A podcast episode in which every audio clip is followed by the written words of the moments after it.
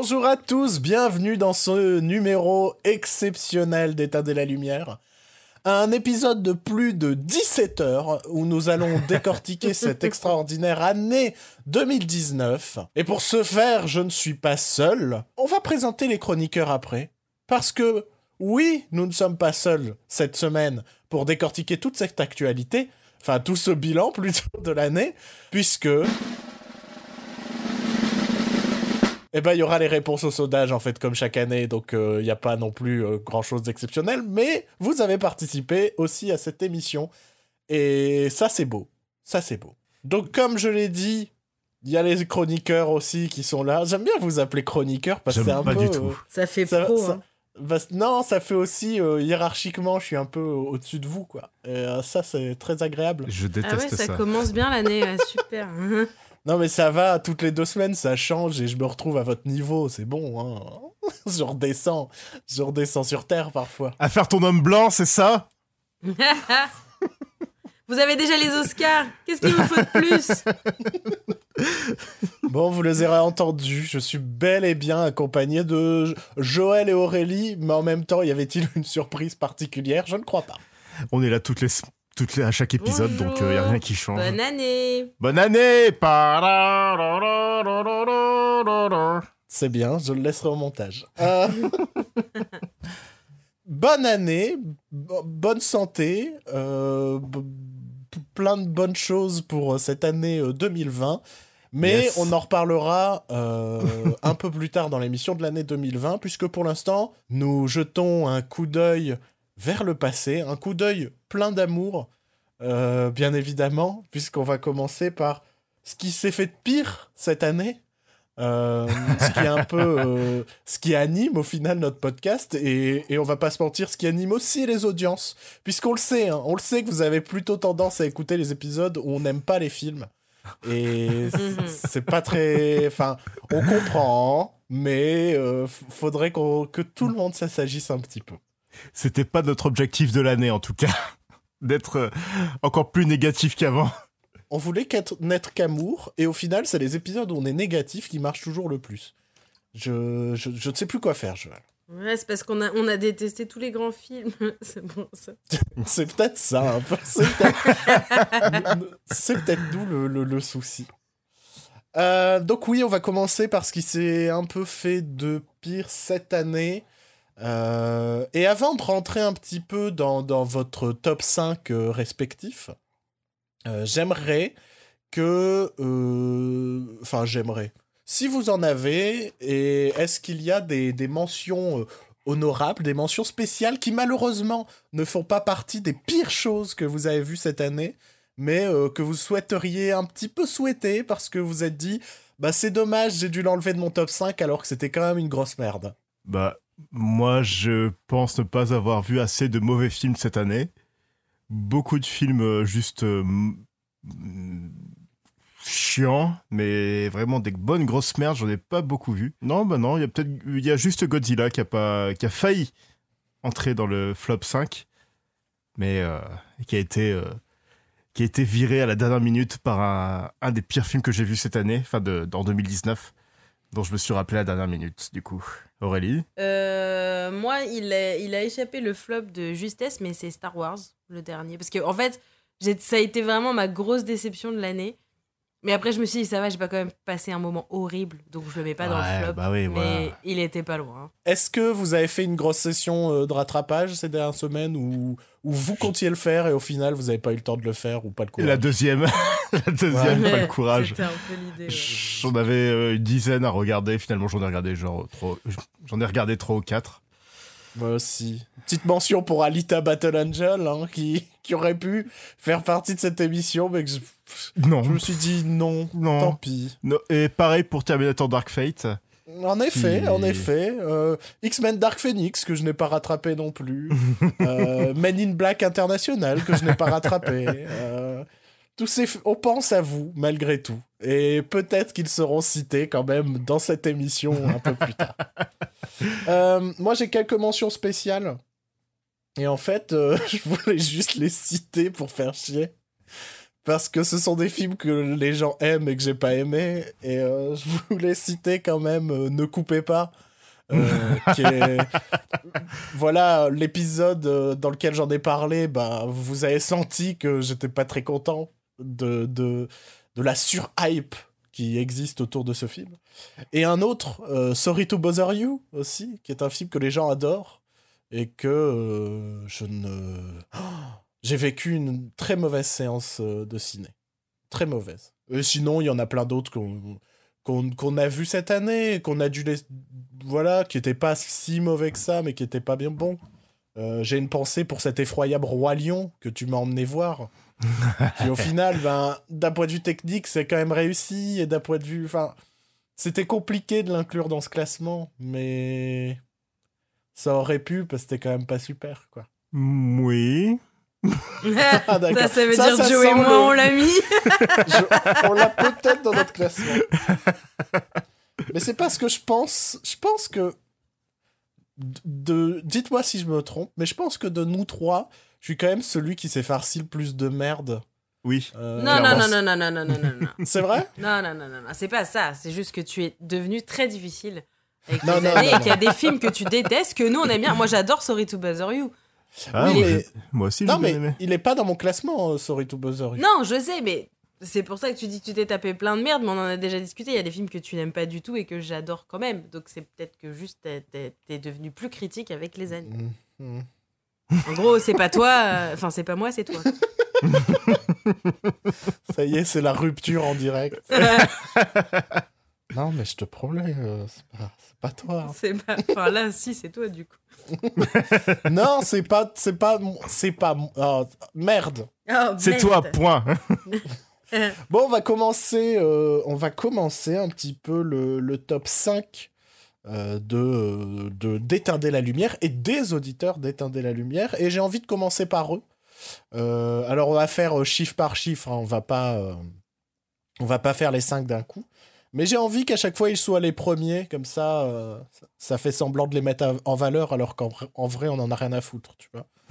Euh, alors, on va commencer. Alors, chers auditeurs, sachez que euh, vous avez été beaucoup plus, beaucoup plus, euh, euh, je dirais pas bavard, mais en tout cas étalé dans votre flop 5 de l'année. Il y avait beaucoup plus de films présents dans le classement, ce qui fait qu'il y a énormément d'égalité et beaucoup de films qui n'ont qu'une voix.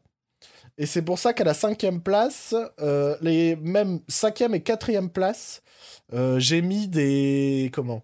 Des films qui n'ont qu'une voix mais qui ont des petites euh, caractéristiques communes.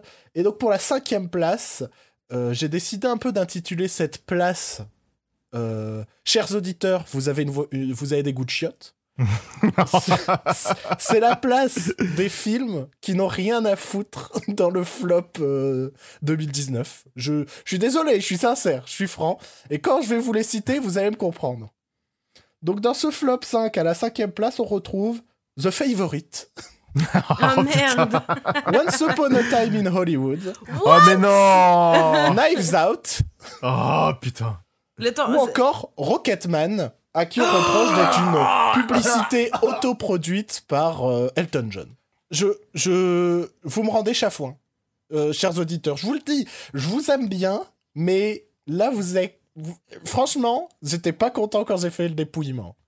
Je- Il y a des noms que je, ne- je ne voulais pas voir dans le flop 5 et vous les y avez mis, quoi. Et vous me scandalisez. J'ai hyper peur du top 1 du coup. Ce qui est bien avec cette petite catégorie, c'est que on sait ce que. Bah maintenant, Bruno sait ce qu'on ressent quand il déteste des films qu'on a aimés. Ouais. Ça y est, 2020, c'est l'année de la mutinerie, c'est ça? Calife à la place du calife Non, mais j'en prends plein la gueule. Ça fait même pas 10 minutes, ça a commencé, je m'en prends plein la gueule. À un moment, si vous êtes là pour niquer l'ambiance, euh, voilà, partez, je vais faire le podcast tout seul. hein. Ouais, C'est déjà un peu ce qui se passe. Oh, oh, oh. Ce rire maléfique.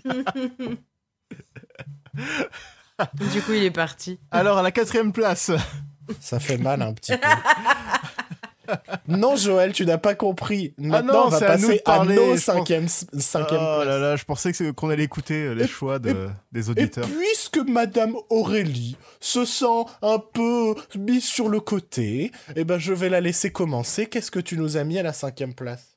Alors moi, à la cinquième place, eh ben, j'ai mis Le Roi Lion. Ouais, j'ai mis la même chose. Ouais Parce que c'était, je pense, un de mes- une de mes grosses attentes de 2020. Et, et franchement, j'ai vraiment pas trouvé ça terrible. De Visuellement. 2020 C'est une de Euh, de, attentes de- de ouais, de 2020. 2019, pardon. Ouais. Euh, c'était une de mes grosses attentes de 2019 et ça a été une, vraiment une grosse déception. C'était pas bien.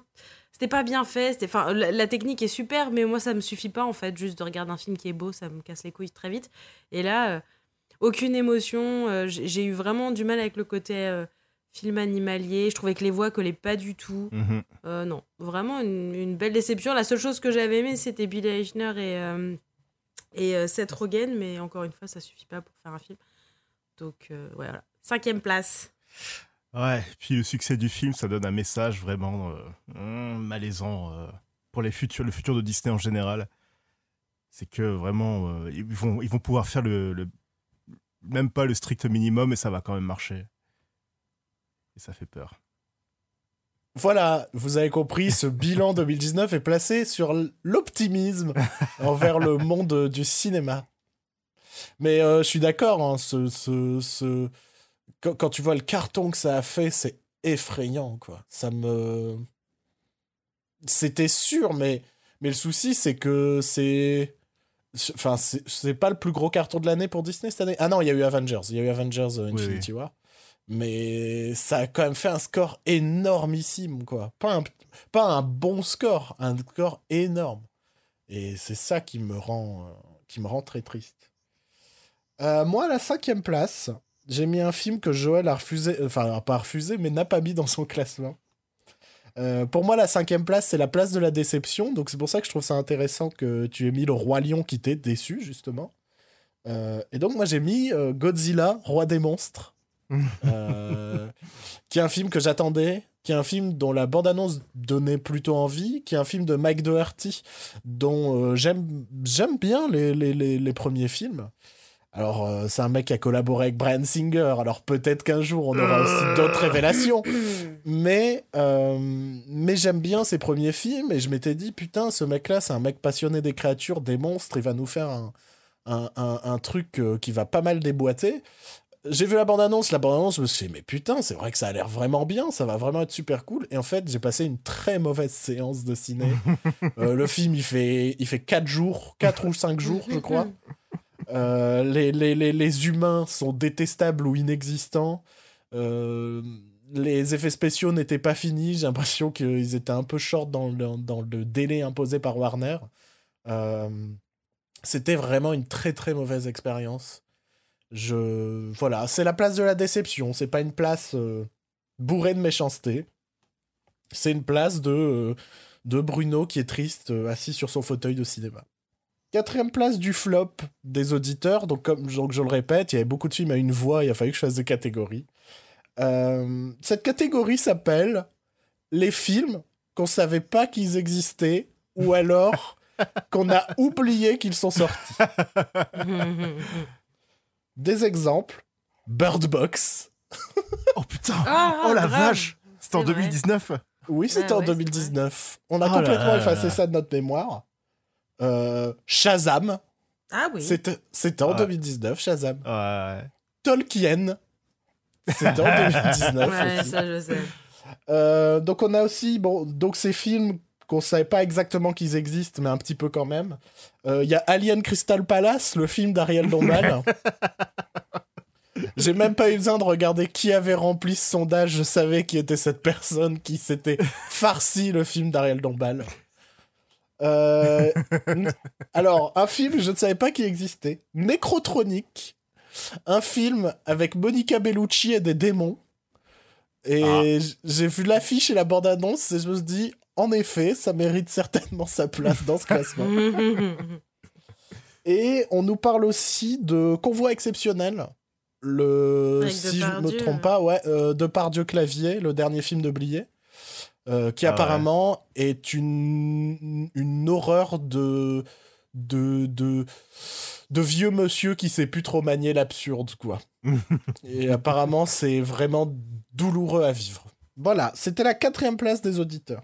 Je vous préviens déjà, euh, chers, euh, chers amis, euh, ça va un peu piquer dans le top 3 des auditeurs, dans le flop 3 des auditeurs.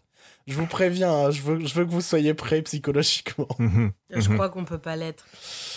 Aurélie, qu'as-tu mis, toi, à la quatrième place de ton, de ton classement Alors moi j'ai mis X-Men Dark Phoenix parce que moi je l'ai rattrapé, une bande de lâches. Et j'aurais Je mieux l'ai vu au fait de cinéma. pas finalement. Donc Ah euh, je suis pas si vrai. lâche que ça, je suis plus courageux d'entre nous. C'est vrai que t'as été le plus courageux. Et euh, non, non. Il y a rien à dire, non. Oui, ouais, Juste ouais. non. Faut les empêcher. Elle, s'appelle comment déjà le perso de Jessica Chastain? Qui est Non, censé être le méchant du film quand même Non, je sais Voilà. même plus. Exactement. Exactement. Non, c'était vraiment très mauvais. Je j'ai une, une affection toute particulière pour euh, Sophie Turner, mais vraiment, je peux pas l'encadrer en Jean Grey. Je trouve qu'elle lui va pas du tout. Et, euh, et non, non. Stop. Faut arrêter. Faut arrêter les suites des X-Men, là, ça suffit. Mais de toute façon, c'est Bah, fini là. techniquement, techniquement, c'est fini. Il reste les nouveaux mutants qui, qui est censé sortir au Ils vont bien tous faire un guest dedans. Mais, euh, mais c'est tout, quoi. Enfin, normalement, c'est fini. Enfin, c'est fini Non, pour cette version des X-Men, quoi. Oui, Ouais, ouais, voilà. ouais. Ça va être acheté par Disney, ils vont en faire d'autres, t'inquiète. Ah bah oui, C'est racheté par Disney. c'est racheté Oui, par oui, Disney. oui, je sais. Donc euh, bon, on sait que c'est fini sans être fini, quoi. Joël, qu'as-tu mis à la quatrième place euh, de ton classement? J'ai mis euh, Men in Black International parce que euh, Men in Black c'est c'est une saga que j'affectionne particulièrement et dans ce film Gustave Eiffel était un Men in Black. je je m'en remets toujours pas. Oh mais j'adore, j'adore. Avec, tout le bordel qu'il y a eu euh, l'année dernière, je sais plus si l'épisode est sorti dans lequel j'ai ce fou rire sur le fait que Gustave Eiffel est un Man in Black. Mais j'adore. J'adore à quel point c'est nul et c'est écrit par un enfant de 12 ans, quoi. Oh bordel. hein. Mais euh, alors pour tout dire, j'ai essayé de essayé de lancer Man in Black pour mes rattrapages. Ouais. Et au bout de 5 minutes, j'ai fait non, en fait. Je- J'ai un peu zappé dedans, j'ai vu des séquences. J'ai pas vu Gustave Eiffel en Man in Black. Mais qu'est-ce que t'en sais? Ça se trouve, il était vraiment un, un Man in Black. C'est vrai, c'est vrai. Qui Ah. sommes-nous pour. Ah, Mais les Men in euh, Black ont été créés dans les années 50 aussi aux États-Unis. C'est Aux vrai. aussi. États-Unis. Mais Gustave Eiffel était français. C'était les hommes en noir. Tout simplement. Hmm, oui, je, je n'y crois pas. je je, je n'ai pas envie de théoriser sur ce film de merde. Alors, quatrième place, moi, de mon classement, euh, un film qui mérite très clairement d'être dans le flop de l'année. Un, un film qui est présent aussi comme un petit peu tout un symbole, puisque ce film, c'est Cimetière, euh, donc l'adaptation du, du roman de Stephen King. Et je l'ai... euh, Alors, c'était évident qu'il allait être dans le flop 5, c'est un très mauvais film, tout est absolument raté. Euh, et je trouve qu'aujourd'hui, c'est tellement une histoire qui a été euh, m- parodié, qui a été euh, euh, réadapté partout, qui a été qui a inspiré tellement de films de, de, films fantastiques qu'elle n'a plus réellement raison d'être réadaptée aujourd'hui, mais ça, bon, pourquoi pas. Je l'ai aussi mis là comme, tout un, comme un symbole, puisque je trouve que c'était une année virtuellement du comeback des adap- du gros comeback des adaptations de Stephen King au ciné. Euh, grâce on va pas se mentir au succès du premier chapitre euh, de ça. Et euh, comme euh, tout un symbole euh, bah, on a eu essentiellement que des adaptations de merde je, les ai pas mises dans mon flop, hein, mais je pense ne serait-ce qu'à Doctor Sleep et Dans les hautes herbes, qui étaient absolument des films effroyables. Et, et je. C'est peut-être pour ça que nous, on était très indulgents sur le chapitre 2 de ça, qu'on a tous les trois bien aimé. Mais euh, pour, pour m'être tapé un peu toutes les adaptations de Stephen King cette année, euh, je peux vous dire que ça, chapitre 2, c'était le meilleur. hein, de, de très très très loin. c'était le seul qui était un bon film. Donc, euh, non. Donc, cimetière, une grosse merde, n'y allez pas. en plus, ils ont changé le fait que c'est le bébé de la famille qui se fait écraser. Ouais, je spoil, j'en ai rien à foutre. C'est vraiment un revival des années 90 en fait, euh, 2019, quand on a vraiment le retour des adaptations de merde de Stephen King. Mm. Complètement. Euh, et comme c'est plus trop la mode des téléfilms, maintenant il y a aussi les adaptations de merde de Stephen King à la télé, quoi. Donc euh, en série. Donc euh, parce que cette Ouais. année, cette année il y en a pas mal qui arrivent encore. hein. Donc Il n'y a pas eu Castle Rock en 2019 qui était pas une adaptation, qui était la, une sa- libre- la saison 2 Si- Ouais, mais c'était pas une adaptation quand même. Mais Quand même, c'est passé inaperçu. Ah oui, complètement. Mais là, il y a The, The Outsider qui, est com- qui a commencé il y a quelques jours et qui passe aussi à moitié inaperçu. hein, donc, euh. Ah bah, mais, génial. mais sans mentir, je pense que déjà de tête, euh, de tête, je vois au moins 5-6 autres adaptations qui arrivent à la télé cette année. Ah, putain. Et tout s'annonce merveilleux. Eh bah, très bien, on va pas regarder ça. Troisième place des auditeurs. Des films. Alors, pareil, hein, c'est des films qui ont eu qu'une voix. Alors, je- euh, alors, j'ai oublié de préciser, hein, j'ai fait une sélection, hein, il y en a plein d'autres de films qui ont été cités. Mais euh, trois films qui méritent. Enfin, on te dit le nom, tu sais qu'ils méritent leur place dans le flop. Euh, Cats, bien évidemment. Ah là là là là. Mais moi, je voulais tellement le voir. euh. Ouais, je suis un peu déçue de pas l'avoir raté. Annabelle 877, je crois. Et Hellboy, bien évidemment. Évidemment. Bien Trois, évidemment. trois films qui méritaient pleinement euh, leur place euh, dans, dans ce classement. Tu parlais de Cats. C'est vrai que c'est avec une grosse tristesse que nous n'avons pas pu voir Cats. Euh, ça, encore aujourd'hui, ça me fend le cœur de me dire qu'on est peut-être passé à côté de la pépite qui aurait pu se trouver De- dans notre classement de, cette année vrai. 2019. Quoi. C'est vrai, c'est vrai. Et c'est Oh, pas faute d'avoir essayé, hein, c'est juste le cinéma qui voulait pas le, le Mais passer. c'est ça en fait, c'est ça. Je, je, je crois qu'à qu'à l'UGC de Lille, il est resté une semaine à l'affiche, mais je m'étais dit, oh, j'ai autre chose à foutre, c'est Noël. Et, et à cause de ça, euh, j'ai pas pu voir Cats. Troisième place, Aurélie. Eh bien, c'est Cimetière. Ah, tu l'as vu? Je savais pas que oui, tu mais l'avais j'ai ra- j'ai rattrapé aussi là ces derniers temps. J'ai vu bah, beaucoup de choses qui sont dans mon flop finalement. Mais, euh, ouais, non, pareil. Mais c'était euh, soit ça, euh, enfin, on, c'était soit ça, soit Doctor Sleep. Mais après, j'aime beaucoup trop euh, Mike Flanagan pour le mettre dans un flop. Donc, euh, Et quand tu compares, quand tu compares Doctor Sleep et Cimetière, c'est quand même un peu plus qualitatif Doctor Sleep. hein. Oh, évidemment, bah, la, la- la- la mise en scène est quand même celle de Flanagan, donc ça reste. Mais non, Cimetière, ça a été une supercherie, de bout en bout. Quand, quand, quand l'animal du film est le meilleur acteur, tu sais qu'il y a un gros problème dans le truc. Et là, clairement, ce chat qui nous a quittés depuis, j'ai appris. Oh. Ah. Bah, du coup, euh, je... non. Désolé, encore une fois. des os, pas des os. non, là, pour le coup, pas des os du tout. non. Et, et dans cette idée de. Je sais pas si t'es d'accord avec moi sur le fait que Cimetière, ça peut plus vraiment être adapté en, en 2019. Euh, ne serait-ce que pour cette idée du chat qui, qui, qui fait tellement parodique aujourd'hui, je trouve. Et Ouais, peut-être qu'il y a eu trop, il y a eu Ouais. trop de mèmes qui ont fait que Ça, ça peut plus fonctionner, un chat méchant. ça fait rire. c'est juste un chat. Ouais.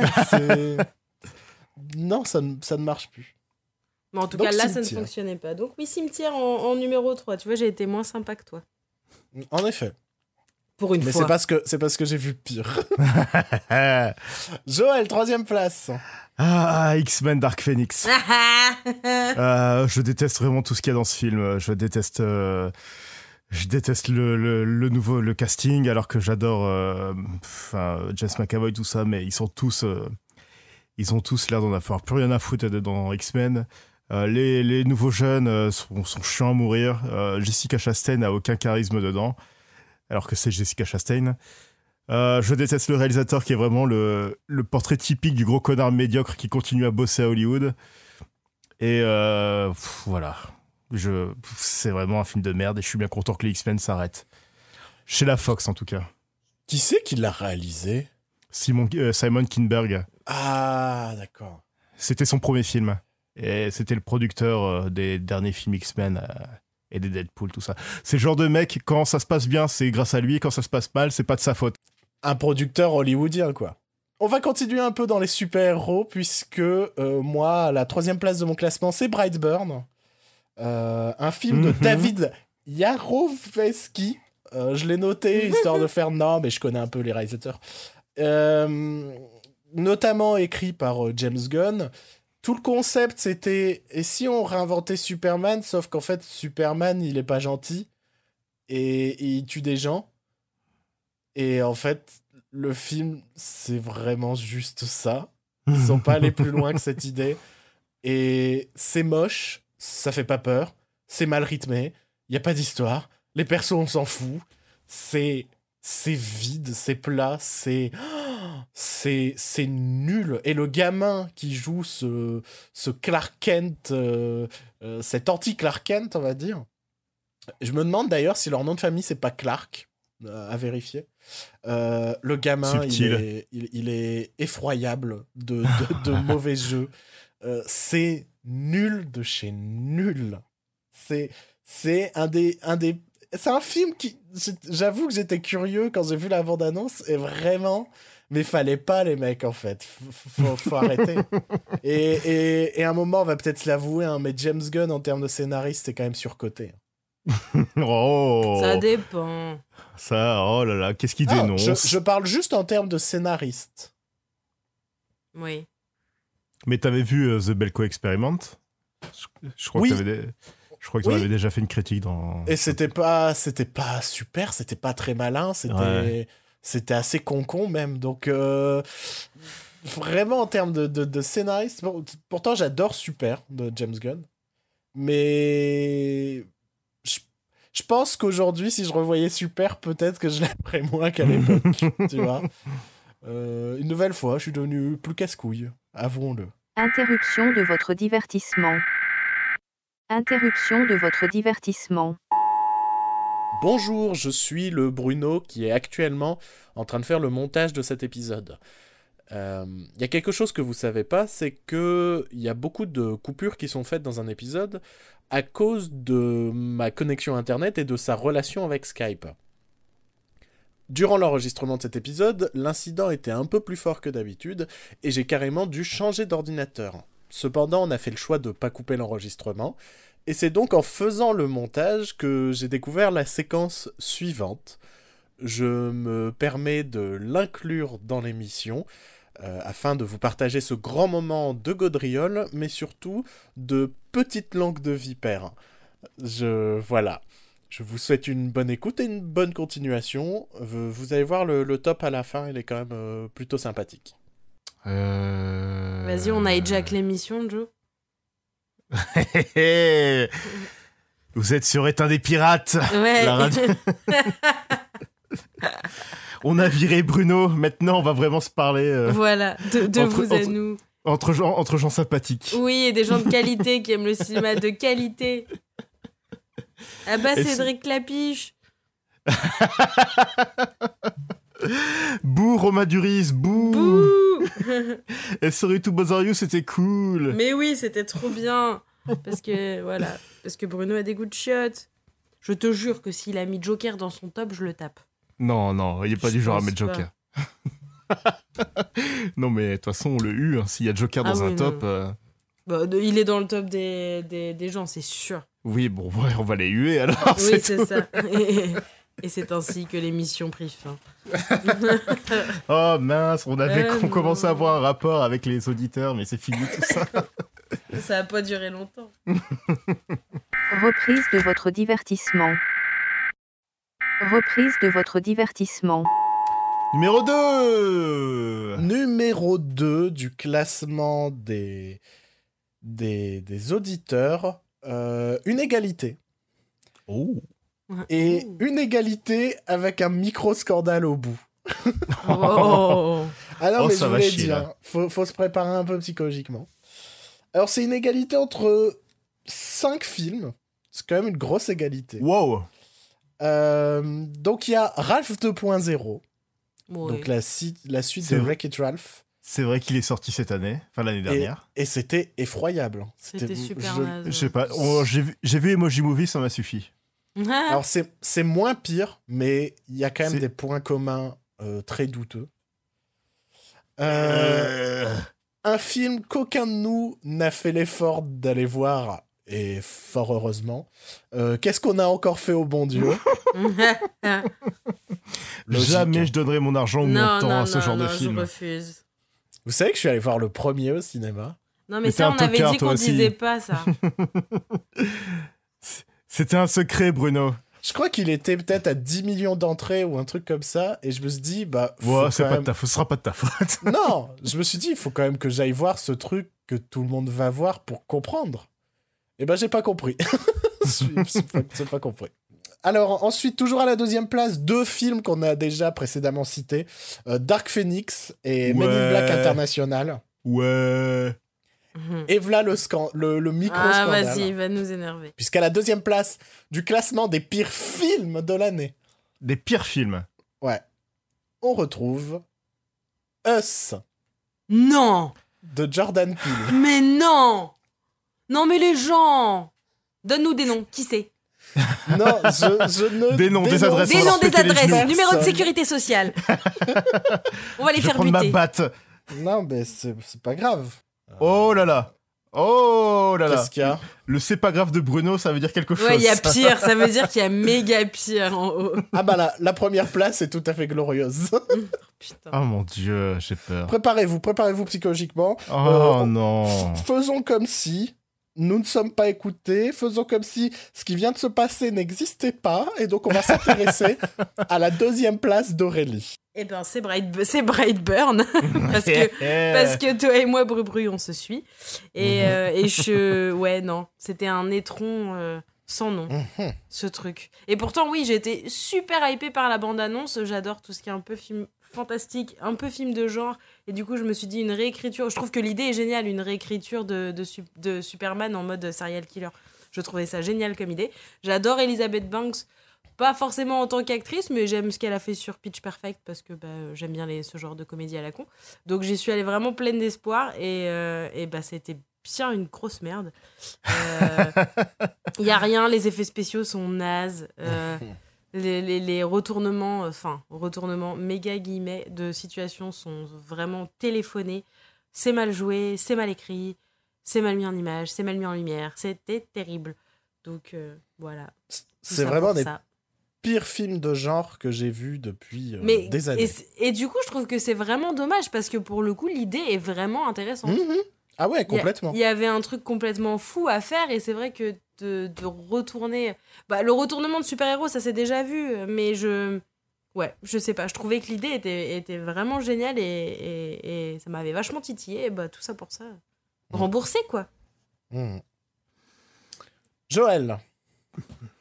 Bah moi, c'est un autre film de super-héros qui est aussi sorti en 2019. Ah, c'est c'est Hellboy. Ah, faut savoir que Hellboy de Guillermo del Toro, c'est euh, le peut-être le premier film que je suis allé voir de moi-même quand j'étais ado. Euh, je suis allé voir un peu à reculons, mais euh, j'avais adoré ça. Ensuite, Hellboy 2, c'est un des films, un des meilleurs films de super-héros qui existent. Et après tant d'années d'attente à ne pas savoir euh, si on allait avoir un troisième film Hellboy de Guillermo del Toro, on se retrouve avec ce reboot-là. Ça fait vraiment, vraiment mal au cœur.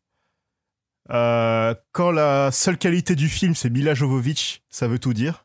Eh, eh, Quoi eh, eh, eh, Quoi on casse Mia, là. hein. Quoi Mais Alors moi j'ai trouvé aussi... une qualité au film et c'était pas Mila Jovovich. Non mais quand la, quand la barre est tellement basse et que quelqu'un essaye, essaye, bah ça, ça fait un peu une qualité à ce niveau-là. Et dans ce cas-là, c'est Mila Jovovich euh, qui surjoue un tout petit peu en méchante. Mais c'est vraiment le film d'action typique fin années 90, début 2000 qui se veut edgy, euh, avec euh, à dire des gros mots et avoir du sang partout et puis avec euh, avec de la guitare électrique quand il fait des trucs euh, de d'action épique tout ça. Et non, c'était vraiment de la, la grosse merde ratée de bout en bout et ça m'a vraiment fait mal au cœur. Est-ce que non mais est-ce enfin on va encore dire que je suis méchant. mais est-ce que toi aussi tu commences à détester David Arbor ou pas? Bah franchement, Ah pendant ouais. tout le film, je crois que ouais, j'ai eu ce sentiment-là. Plus le film avançait, plus je me disais que putain, David Arbor quand même, il est Mhm. pas charismatique, il rend le personnage tellement pas, tellement chiant et tellement euh, antipathique aussi. Et, et on sait Puis la que relation sur le- entre la, la relation entre son père et, et lui qui est tellement ratée et quand son père meurt, euh, tu t'en as rien à foutre. Enfin, non, c'est un gros ratage. Quand tu quand tu vois la, enfin comment était John Hurt dans le rôle euh, dans les deux premiers films euh, en père aimant, euh, là c'est c'est- c'est pas possible quoi. En fait, le vrai souci que j'ai euh, par rapport à David Arbor, c'est on sait que sur le tournage, ça a été le gros bordel, qu'il y a le producteur Ouais. qui s'est un peu mêlé parce qu'il voulait plus en faire une comédie, tout ça. Ouais, Et ouais. ce qu'on en sait, c'est que David Arbor a voulu beaucoup écrire ses propres dialogues. Oui. Et que juste derrière, j'ai vu euh, Frankenstein Monster, je sais pas quoi, qu'il a écrit pour Netflix, un truc d'une demi-heure, ouais. qui est un des special. Une, pires tentatives de comédie que j'ai vues depuis fort longtemps.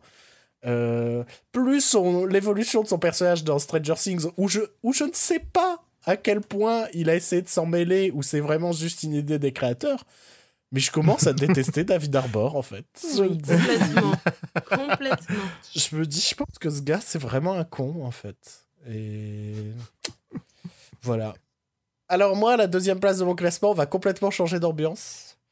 Euh, c'est vraiment, je pense, c'est un peu l'opposé cinématographique d'Hellboy. Puisque c'est, puisque c'est Tanguy 2, un film d'Étienne Châtillaise, Ah là avec là appro- là là. ap- approximativement le même casting que, que le, le film original. Euh, comment dire? On reproche beaucoup à Qu'est-ce qu'on a fait au bon Dieu son racisme. ben, Tanguy 2, c'est pas mal aussi. Euh, notamment sur les communautés, sur les communautés asiatiques, mais pas que.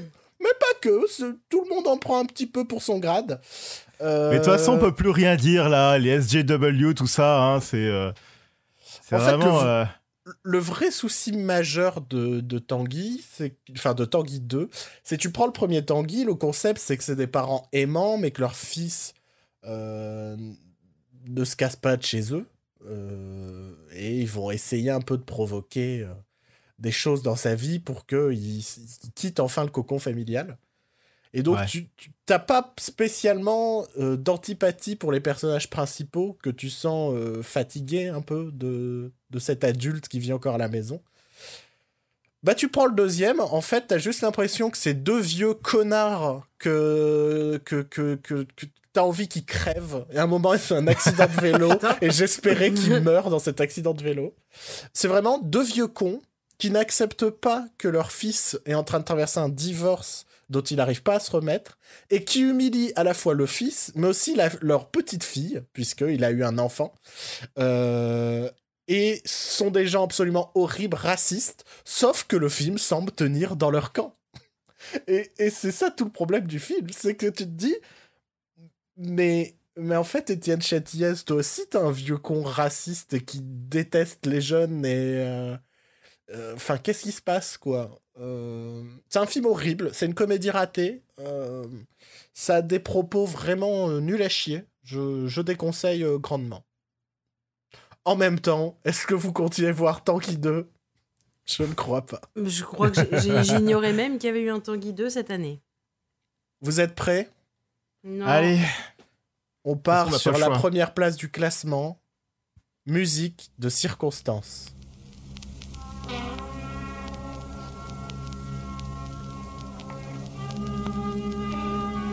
La compétition a fait rage toute l'année.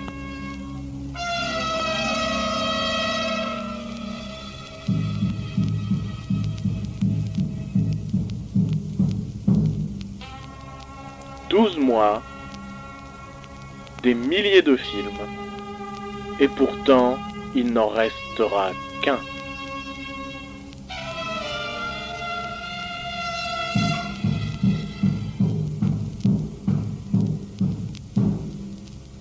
Le pâté Enaf, le jambon Monique Ranou, l'entreprise Mondial Moquette. Et surtout Éteindre la lumière sont fiers de vous présenter le pire film de l'année 2019.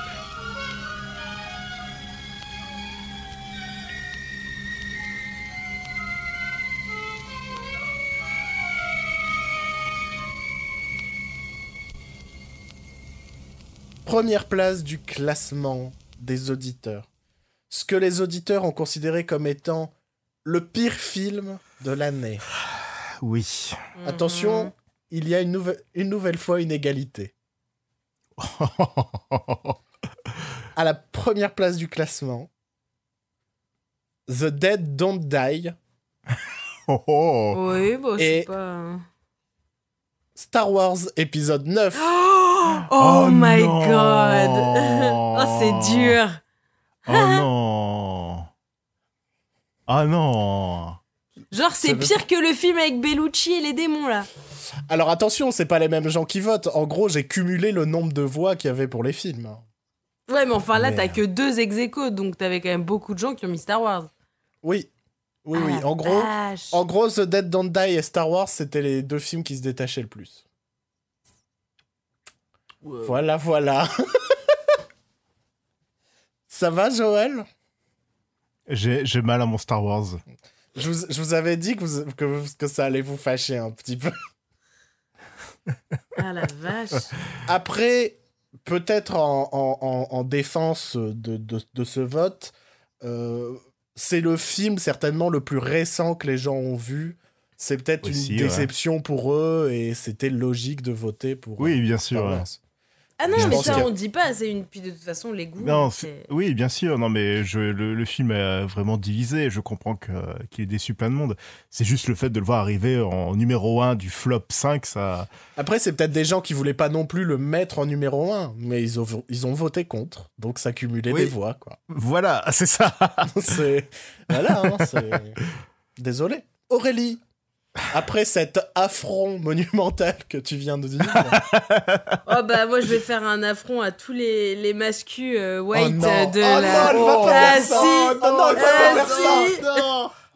Oh, je les entends déjà arriver. Non Ah si, et ils sont en train d'accourir avec tous les gifs de Joaquin Phoenix parce que la pire merde de l'année c'est Joker de Todd fucking Phillips. Allez-y, giffez à fond, on m'en bat les couilles. Oh, Tu sais, ce que j'im- tu sais ce que j'imagine là? Vous avez pas vu la vidéo de l'escalator avec tous les mecs déguisés en Joker qui descendent Si, en si, si, dansant? Si. Ah, si. Bah là, Et ils, voilà. ils sont dans l'immeuble d'Aurélie d'ailleurs, ils sont dans l'ascenseur. Qu'ils viennent, j'en ai rien à foutre. Je mettrai des violons Oh. comme ça, ils pourront faire genre ils sont fous. Ah, tu l'as fait, quoi, tu l'as fait, ça c'est Mais j'ai aucune honte, c'était vraiment folle. le pire, le pire pour moi. Pas le, enfin après il y a, on peut juger un film par sa qualité plastique, par sa qualité scénaristique, parce que tu veux. Mhm. Là, Joker, le message même est puant. Donc tu peux, enfin, il y a deux trois acteurs du film qui sont bons, euh, la photo, enfin voilà, non, non, je, je, je- je- j'ai rien à dire de positif et, et déjà quand je l'ai vu, j'étais peut-être un peu plus mitigée sur le propos et tout, mais je trouve que plus ça gonfle, Oui. plus je lis Oui. des trucs sur Oui, euh, en fait, ouais. Philippe, c'est en train de pourrir tout ce que éventuellement tu pourrais aimer euh, de, de ce film, quoi. Et juste, ce n'est pas possible. Je Ouais, supporte plus de voir sa gueule, je supporte plus, euh, je supporte plus rien. Et alors là, les gifs du Joker, là, j'en peux plus non plus. Donc vivement que la saison des, des Oscars soit passée et comme ça, on n'entendra plus parler. On passe à C'est autre très chose. je pense aussi. pas que, je pense pas qu'on en entendra plus parler. Je- Franchement, ils Moi, ils je, sont moi, si je pense qu'il va, il gagner des trucs. Non, non, mais en fait, c'est juste parce que là, il a un petit peu son moment de gloire. Mais pareil, tout le monde arrêtait pas de parler Rami Malek euh, pour, euh, y a- enfin, pour Bohemian Rhapsody. Dire, cette année, vous en avez beaucoup entendu parler de Rami Malek? Bruno vient de me rappeler, enfin m'a rappelé tout à l'heure que il y a eu la dernière saison de Mr. Robot qui est passée, qui, a qui s'est terminée il y a quelques temps et que, qui est passée inaperçue aussi au Bah final. voilà, c'est ce que je te dis. Cette série quoi. qui est censée être culte, euh, mais euh, pff, tout le monde se fout au final. Ouais, mais euh, Bohemian Rhapsody, il n'y a pas eu une communauté malsaine qui s'est reliée à ce film? Non, en mode, c'est sûr, écoutez, sûr. ils disent la vérité. Euh, là où, en fait, ce film, je pense qu'on va en bouffer parce que il y a des connards qui s'associent à ce film en se disant Ah ouais, il y a trop raison. Euh, je vois souvent. C'est la société pas- qui m'a rendu comme ça. je sais pas si vous c'est pareil, mais je vois souvent dans mes recommandations YouTube euh, la scène de fin de Joker. et, et ça a des millions de vues. Et, et que des gens, je suis allé voir les commentaires, donc maintenant c'est aussi peut-être pour ça que Mais ça, c'est ta faute aussi, tu regardes, t'arrêtes pas de regarder Mais oui, c'est toi qui leur donne aussi. des vues, putain n'importe quoi. Et, et, et tu, et tu vas voir les commentaires et c'est que des, co- des tocards que, que je déteste. Et je fais, on va encore en bouffer un peu comme on en a bouffé du Joker d'Heath Ledger. Et encore, parce que il y avait pas... Enfin, dans le film de Nolan, il n'était pas non plus montré sympathique, le Joker d'Heath Ledger. Non, c'était le vrai méchant du film. euh, donc... euh, Non, puis je sais pas, il jouait vachement bien, quel Ledger, enfer. quand même. Il y a quand même une grande différence de jeu entre le Joker de, de Ledger et de, et de Phoenix. Sachant que Ledger, quand on a su qu'il euh, allait sur jouer le Joker, mais- tout le monde n'était pas d'accord. Oui, en plus, c'est ce que j'allais dire, il s'en est pris plein la gueule, Heath Ledger, en disant c'est un Golden Boy, il y arrivera jamais, alors que le mec qui avait quand même fait Brokeback Mountain aussi, qui montrait que c'était un putain de bon acteur, les gens n'ont pas fait confiance, ils l'ont traîné dans la boue juste avant, il a fait un travail de ouf. Euh, et moi, de, enfin, je- mon Joker préféré, ça reste Nicholson, mais je trouve que le sien est quand même foutrement bon, alors que Phoenix a été porté au nu tout de suite parce que, euh, parce que ça se veut faux Ça fait- euh, cinéma ça fait- d'auteur de merde. Oui, ouais. Puis Phoenix, on sait que c'est un excellent acteur, quoi, donc on s'attendait vraiment à une bonne prestation, dans tous les cas. ouais. Enfin, je veux dire, il était bon dedans, mais il n'y a aucune surprise dans, le, dans son jeu d'acteur en comparé fait, à Heath Ledger. euh, j'avais- rempli euh, faussement euh, le questionnaire de ce sondage. et, euh, et donc, j'avais parlé de Joker en, en mettant comme commentaire En plus, Joaquin Phoenix, c'est son premier film et il est extraordinaire. Parce qu'en fait, je pense que beaucoup de- pour beaucoup de gens, c'est leur premier film avec Joaquin Phoenix. Mais non Non, mais je parle, je parle pour les gens qui, qui adorent Joker. Et je pense que c'est Ah, les gens oui. qui vont, qui vont se palucher dessus en faisant avec les grands acteurs. Et Qui n'ont jamais vu de, de prestations, de vraies pref- performances d'acteurs avant ça, quoi. ah, ça m'a, je, je, on va, on va pas se mentir. on va peut-être s'en prendre plein la gueule euh, auprès de, auprès des gens qui sont avec nous sur Discord, puisque nous, puisque nous avons un Discord. Tiens, nous avons un Discord, la pub la moins bien placée du monde. Vous pouvez nous rejoindre, on, on parle un peu de films. Pour l'instant, je suis un peu le seul à avoir pris le rythme des trois, mais j'ai un peu pris le rythme et je suis pas mal, euh, je suis pas mal présent sur Discord. Donc vous pouvez venir discuter sur Discord d'État des Lumières et venir nous engueuler parce qu'on a dit que, enfin, on, Aurélie Eh, bande A de dit- lâches a dit Oui, J'ai dit ce que euh, tout le monde pense tout bas C'est le pire film Donc, de euh, l'année.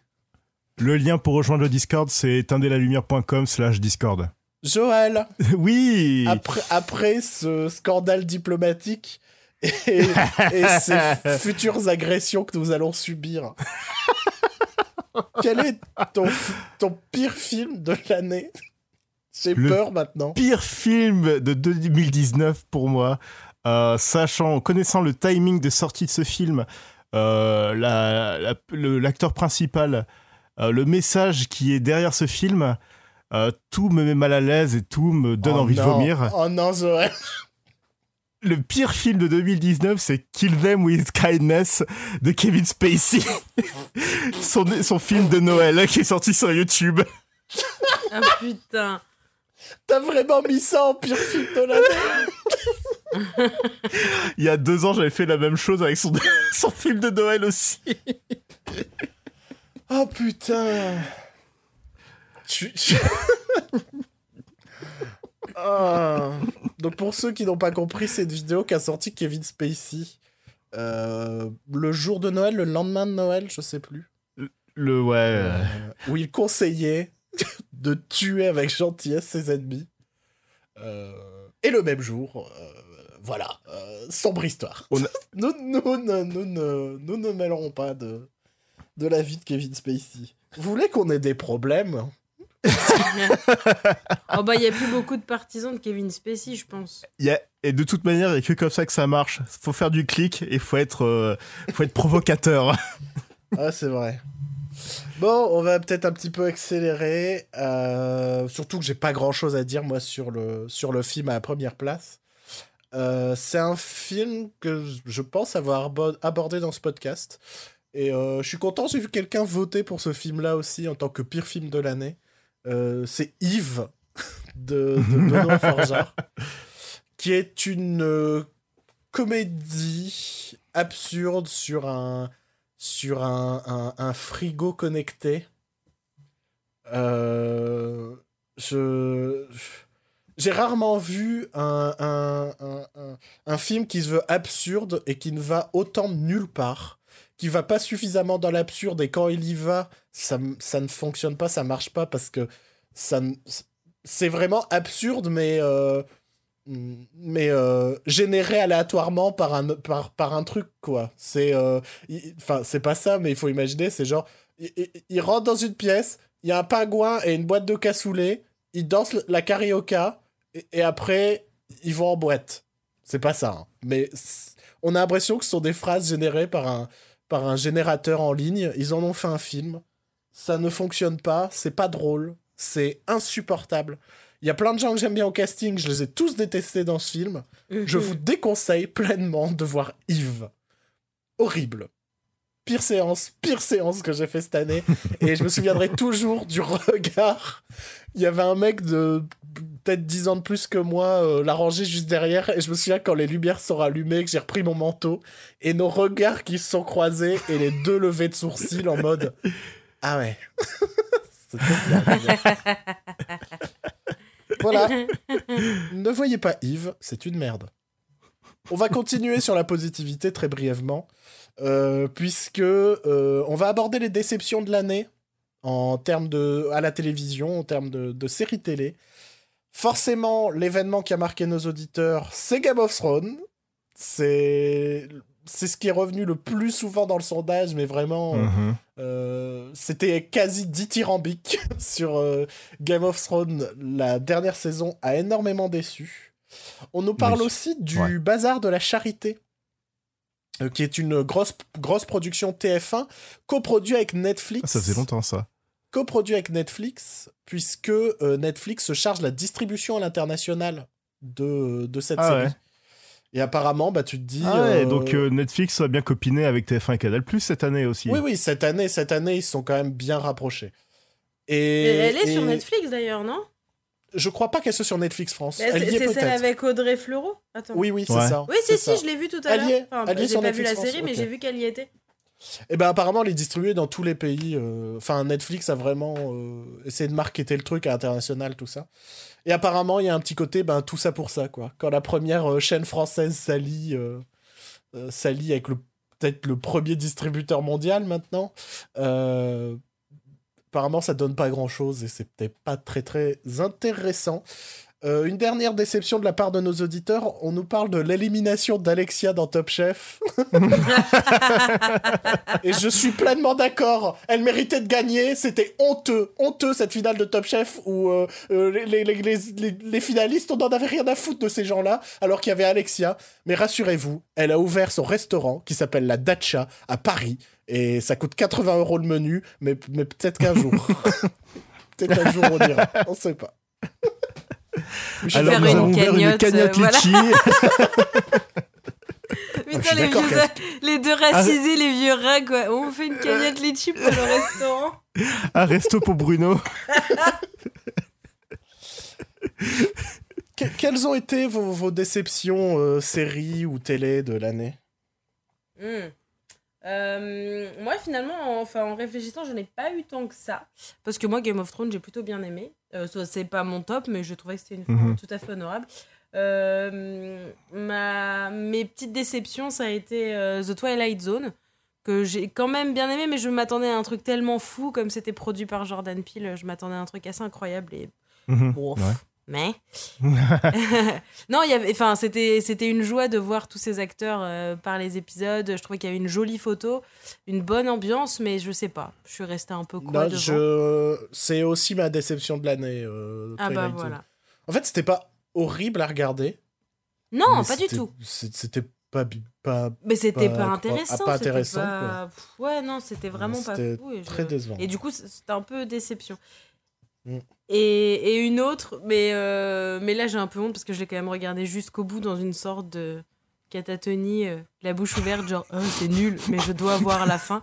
C'est The Witcher, que j'ai quand même regardé jusqu'au bout parce que Henri Cavill. Mais, Ah. mais non, c'était vraiment. Déjà, d'une, j'ai pas compris. Enfin, j'ai passé la série à me dire, mais je comprends pas ce qui se passe, je ne comprends pas qui sont ces gens, je comprends pas à quel moment ça se passe, parce que c'est complètement monté dans le désordre, c'est soi-disant un effet de style, mais c'est complètement incohérent. Et, euh, et, et. Non, c'est pas bon du tout. En fait, ça ressemble et ça m'a fait penser, et j'en ai déjà parlé avec des potes, donc je sais que ça va résonner chez certains. On dirait une version moderne de la série Hercule. Je sais pas si vous regardiez cette série Si. fantastique était un peu genre ils avaient fait un crossover avec Xena même. Et ben, en Bah, fait ça Xena, Xena est un spin-off de Hercule. Ah bah voilà. Donc euh, et, je rappelle aussi que le, il y a une série préquelle de Hercule où Ryan Gosling jouait Hercule. Oui, jeune. tout à fait. Mais en fait Voilà, ça ressemble à je- ça sauf que c'est il y a des effets spéciaux d'aujourd'hui mais sinon c'est franchement la même chose. Et c'est vraiment pas terrible et je et du coup j'étais déçue parce que ça envoyait quand même un peu un peu la bûche sur le papier.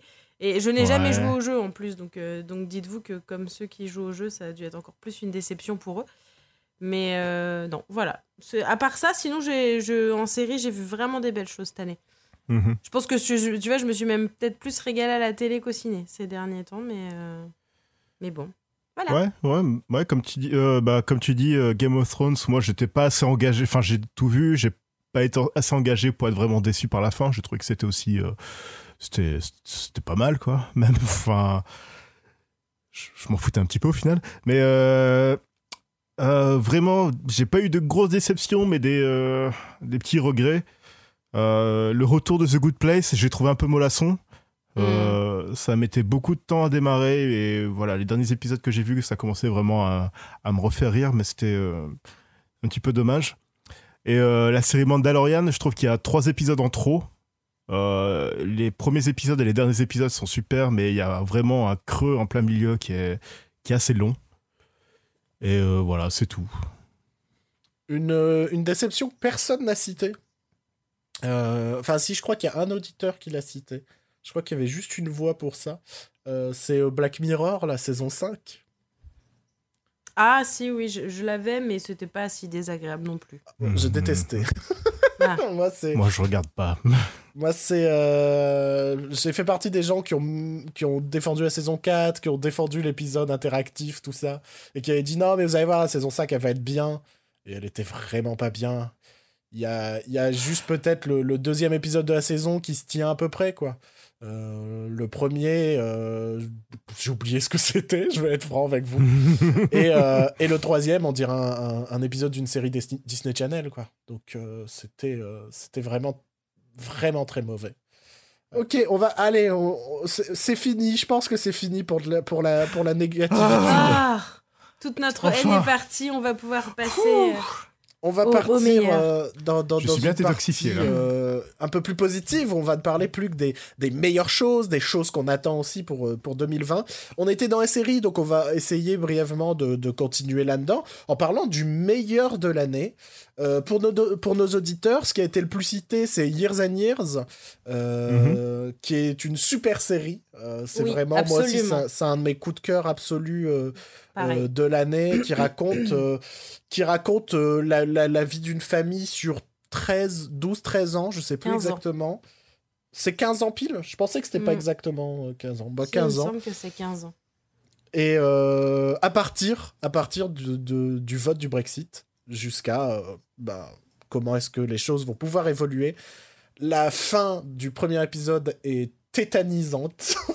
je, j'ai fini épisode 1, je me suis dit, allez, on met le 2 tout de suite parce que je, je, je, je, peux pas m'arrêter là-dessus et je, je vais devenir fou si je m'arrête là-dessus. Euh, très très belle série. Euh, une série qui pour moi aurait dû passer sur le service public en France. Euh, Oui. À la place, je crois qu'elle est passée sur Canal+. Donc, euh, donc en, en termes d'audience, on n'y est pas. Mais ça aurait dû passer sur le service public parce que le message est important, parce que le discours est intéressant, euh, parce que c'est une des séries les plus actuelles qu'on ait eues euh, cette année, alors qu'elle s'intéresse à, à- à ces 15 ans euh, vers, lesquels, vers lesquels on va. Super série, super cast, super réa. Dans les autres séries que nous, so- nous citent les auditeurs, donc ça parle de The Mandalorian, que Joël a Mhm. forcément vu, puisqu'il nous en a parlé juste avant.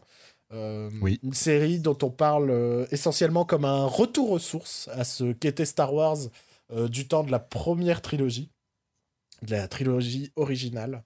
Euh, on salue notamment le dernier épisode, qui apparemment était euh, extraordinaire. Je, je, je, je sais pas, je l'ai pas vu. Joël, est-ce que c'était extraordinaire? C'était cool. Modéré. Merci Joël. On Je suis pas. je suis- J'ai bien aimé la série en général, même si euh, je parle du creux là en plein milieu, mais euh, je suis pas dithyrambique. Ok. On nous parle aussi d'Umbrella Academy. euh, que, Ah que- oui, c'est que- vrai, c'était que je- 2019. que je n'ai pas toujours pas regardé. Ça fait pas. Je pense que c'est la série où j'ai passé toute l'année à dire non non mais euh, je vais la regarder, hein, je vais la regarder. Et, et un an plus tard, j'ai toujours pas j'ai toujours pas regardé un seul épisode. On nous parle de Sex Education, qui a fait partie de mes coups de cœur du début de l'année, enfin du début de l'année 2019. Euh, Une série pour ados qui parle vraiment aux ados et qui marche auprès des ados et c'est cool. Euh, on nous parle de Mindhunter. Euh, Oui qui aurait pu faire partie de ma déception de cette année. Euh, j'ai décidé de pas le mettre pour la simple et bonne raison que j'ai pas fini la saison. Je- Donc je me suis dit, bah je sais pas, peut-être que la fin elle est bien, mais je me suis vraiment ennuyé moi sur cette saison 2. Mais on est positif, on est positif. Euh, meilleure série de l'année. Et on nous parle surtout, et ça ça fait plaisir, de Watchmen. Yes Qu'avez-vous d'autre à citer parmi ce que vous avez aimé en termes de séries cette année? Alors, j'ai bah, pareil, Years and Years, qui a été une, sacrée claque. Euh, moi, j'ai beaucoup aimé Mindhunter saison 2 également.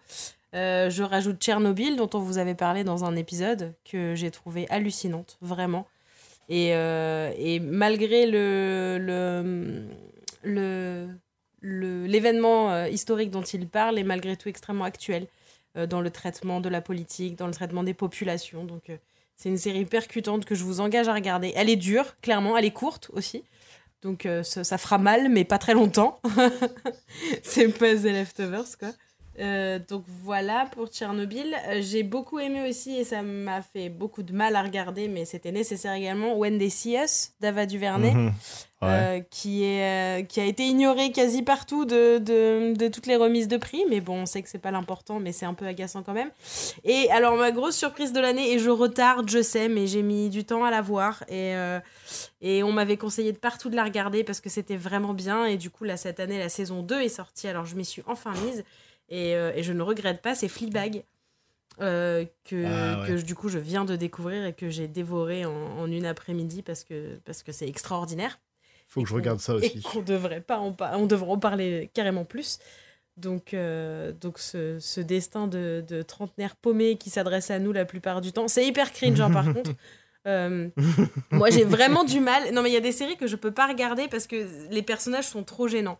J'ai toujours eu beaucoup de mal avec Hello, Hello Ladies par exemple avec Steven Merchant parce que je peux pas le regarder quand il se met dans l'embarras. Je peux pas regarder ça, ça me, ça me fait trop, trop de mal à voir. Euh, pareil pour euh, Crazy Ex-Girlfriend, mais Fleabag, la première saison fait ça, et puis finalement on s'habitue, et la saison 2 est un bijou, euh, notamment en, en raison de, de Andrew Scott, qui jouait dans Sherlock, qui jouait Moriarty Mhm. dans Sherlock, et là qui joue un prêtre. Je ne vous en dis pas plus, mais vraiment une, un très beau cadeau que cette série euh, Ph- Phoebe Waller-Bridge continue de me, de me surprendre d'année en année. Voilà. Euh, bah, moi, cette année, j'ai vu. Enfin, j'ai pas mal aimé euh, Good Omens avec euh, Michael Sheen et David Tennant, adapté du livre de Terry Pratchett et Neil Gaiman. J'ai beaucoup aimé aussi The Boys. En termes de comédie, j'en ai vu pas mal, pas mal qui se sont arrêtés aussi l'année dernière, enfin en 2019, qui étaient vraiment superbes. Euh, Cra- Crazy Ex-Girlfriend qui m'a vraiment beaucoup plu, qui m'a parlé, euh, qui m'a beaucoup pas mal parlé. Euh, Broad City que j'ai découvert assez euh, sur le bah, sur le tard et que j'ai vraiment adoré.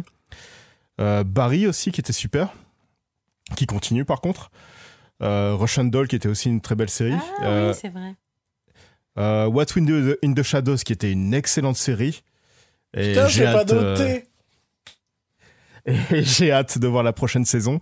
En plus, il y a Marc Hamill qui arrive dans la saison 2. Ça va être trop bien. Et euh, bon, je savais pas où le mettre. C'est ni une série ni un film, donc je vais le mettre quand même dans les séries. Euh, le special de John Mulaney and the Sack Lunch Bunch, Ah Qui était un petit bijou. Je savais pas Euh. si tu l'avais aimé parce qu'on en a pas du tout parlé. qui était un petit bijou avec des su- enfin une très belle ambiance et euh, des chansons qui me sont dans la tête depuis euh, deux semaines maintenant, plus de deux semaines. Et euh, un super caméo de Richard Kind dedans. Et de Jake Gyllenhaal aussi, mais bon. Non mais Ça, c'est, Jack Gyllenhaal, je ne l'imaginais pas aussi drôle, quoi.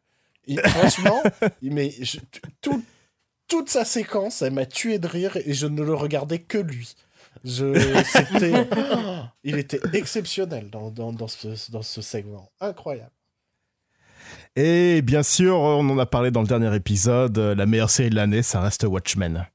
Hmm. Mhm. Oui, bon, ça va, je vais la regarder. oh. On, a, fi- on a fini euh, la décennie sur une des meilleures séries de la décennie. C'est ça qui était euh, symboliquement très beau. quoi. Ouais, Vraiment ouais. Ben moi, j'ai pas grand chose à rajouter hein, parce que tout, a été à peu près cité. Dans ce qui a pas été cité, moi, il y a Bojack Horseman. Euh, cette saison était incroyable encore. Et la prochaine demi-saison qui sort dans quelques semaines, c'est la fin de la série. Et je suis déjà prêt à pleurer parce que Bojack Horseman, c'est une série qui commence un peu comme un truc euh, qui m'intéressait pas, un truc un peu con comme les Griffins. Et, et à partir de la saison 3, c'est une série où tu pleures très souvent. C'est vrai. Et, et je, je, je suis pas prêt. Je suis pas prêt à dire au revoir à Bojack Horseman. Et c'est dans quelques semaines. Donc, euh, mais euh, déjà, cette première moitié de saison était vraiment, était vraiment super. Et What We Do in the Shadows, comme tu dis, euh, c'était, euh, c'était vraiment hilarant. Je sais pas si c'était cette année. Et so- soit j'ai fait une absence, soit tu l'as pas cité. Mais j'ai peut-être fait une absence. Euh, Est-ce que tu as cité euh, I Think you, Sh- you Should Live? Ah non, c'est vrai que je devais le dire aussi. Voilà, petite, euh, petite série à sketch. euh, Je savais que j'avais oublié quelque chose. C'était vraiment hilarant. Ça dure 6 C'est- épisodes peut-être. Très Et c'est- courte, 6 épisodes de 20 minutes, euh, tu peux t'enchaîner ça en une soirée. C'est hilarant. C'est du Eric en plus accessible et en moins malaisant, mais ça Ouais. reste tellement drôle et euh, Ah, c'était, c'était vraiment. en fait, il y a eu des très très bons trucs en termes de comédie. En fait, ouais. on en parlera peut-être dans le bilan de la décennie, mais je pense qu'on a été une très belle décennie de comédie qui s'est un petit Ouais. peu euh, Ouais, ouvert euh, à plein de choses. Et c'était euh, là-dessus, c'était très intéressant, mais on en reviendra dans le bilan de la décennie. Très rapidement, on va passer sur les attentes séries. Afin de, Mhm. afin de, de conclure le, le bloc des séries. Euh, les séries les plus attendues des auditeurs, c'est la, c'est, euh, c'est la prochaine saison de Bojack, justement. Enfin, prochaine demi-saison de Bojack. C'est la prochaine saison de Better Call Saul. D'accord. C'est aussi le Seigneur des Anneaux euh, qui arrive Ça pour sort cette année du coup? Bah, moi, je crains que ce soit 2021. Ah oui, moi je Parce pensais que que je- pas de ils suite, viennent- hein. Ils viennent de changer l'acteur principal Ouais, donc euh, je, je, je pense que ça va être 2021 parce qu'après, je pense qu'il y a énormément de boulot de post-prod. Donc, euh, Bah désolé, ouais. chers auditeurs qui attendaient le Seigneur des Anneaux. Alors, il y a quand même quelqu'un qui nous a précisé le Seigneur des Anneaux, même si ça va être nul à chier, euh, on aime ce positivisme. Ça nous ressemble. Ça, c'est la marque de fabrique d'éteindre la lumière. Alors aussi dans les séries les plus attendues cette année, il y a The Eddie, la, la, la série de Damien, Damien. Chazelle. Et euh, une autre attente série, une autre attente série euh, qui s'appelle Dracula par Stephen Moffat, Ah, qui est une attente série mais qui est sortie il y a 10 jours maintenant, mais qui est quand même dans les attentes séries de cette année et dont on parlera potentiellement dans un prochain épisode d'Éteindre la lumière. Sans spoiler, en fait, c'est ça ma déception de l'année euh, 2020. À l'avance. Euh, alors, j'ai. J'ai euh, j'ai pas beaucoup, moi, d'attentes euh, séries parce que chaque année, j'aime bien me laisser surprendre et regarder plein de trucs.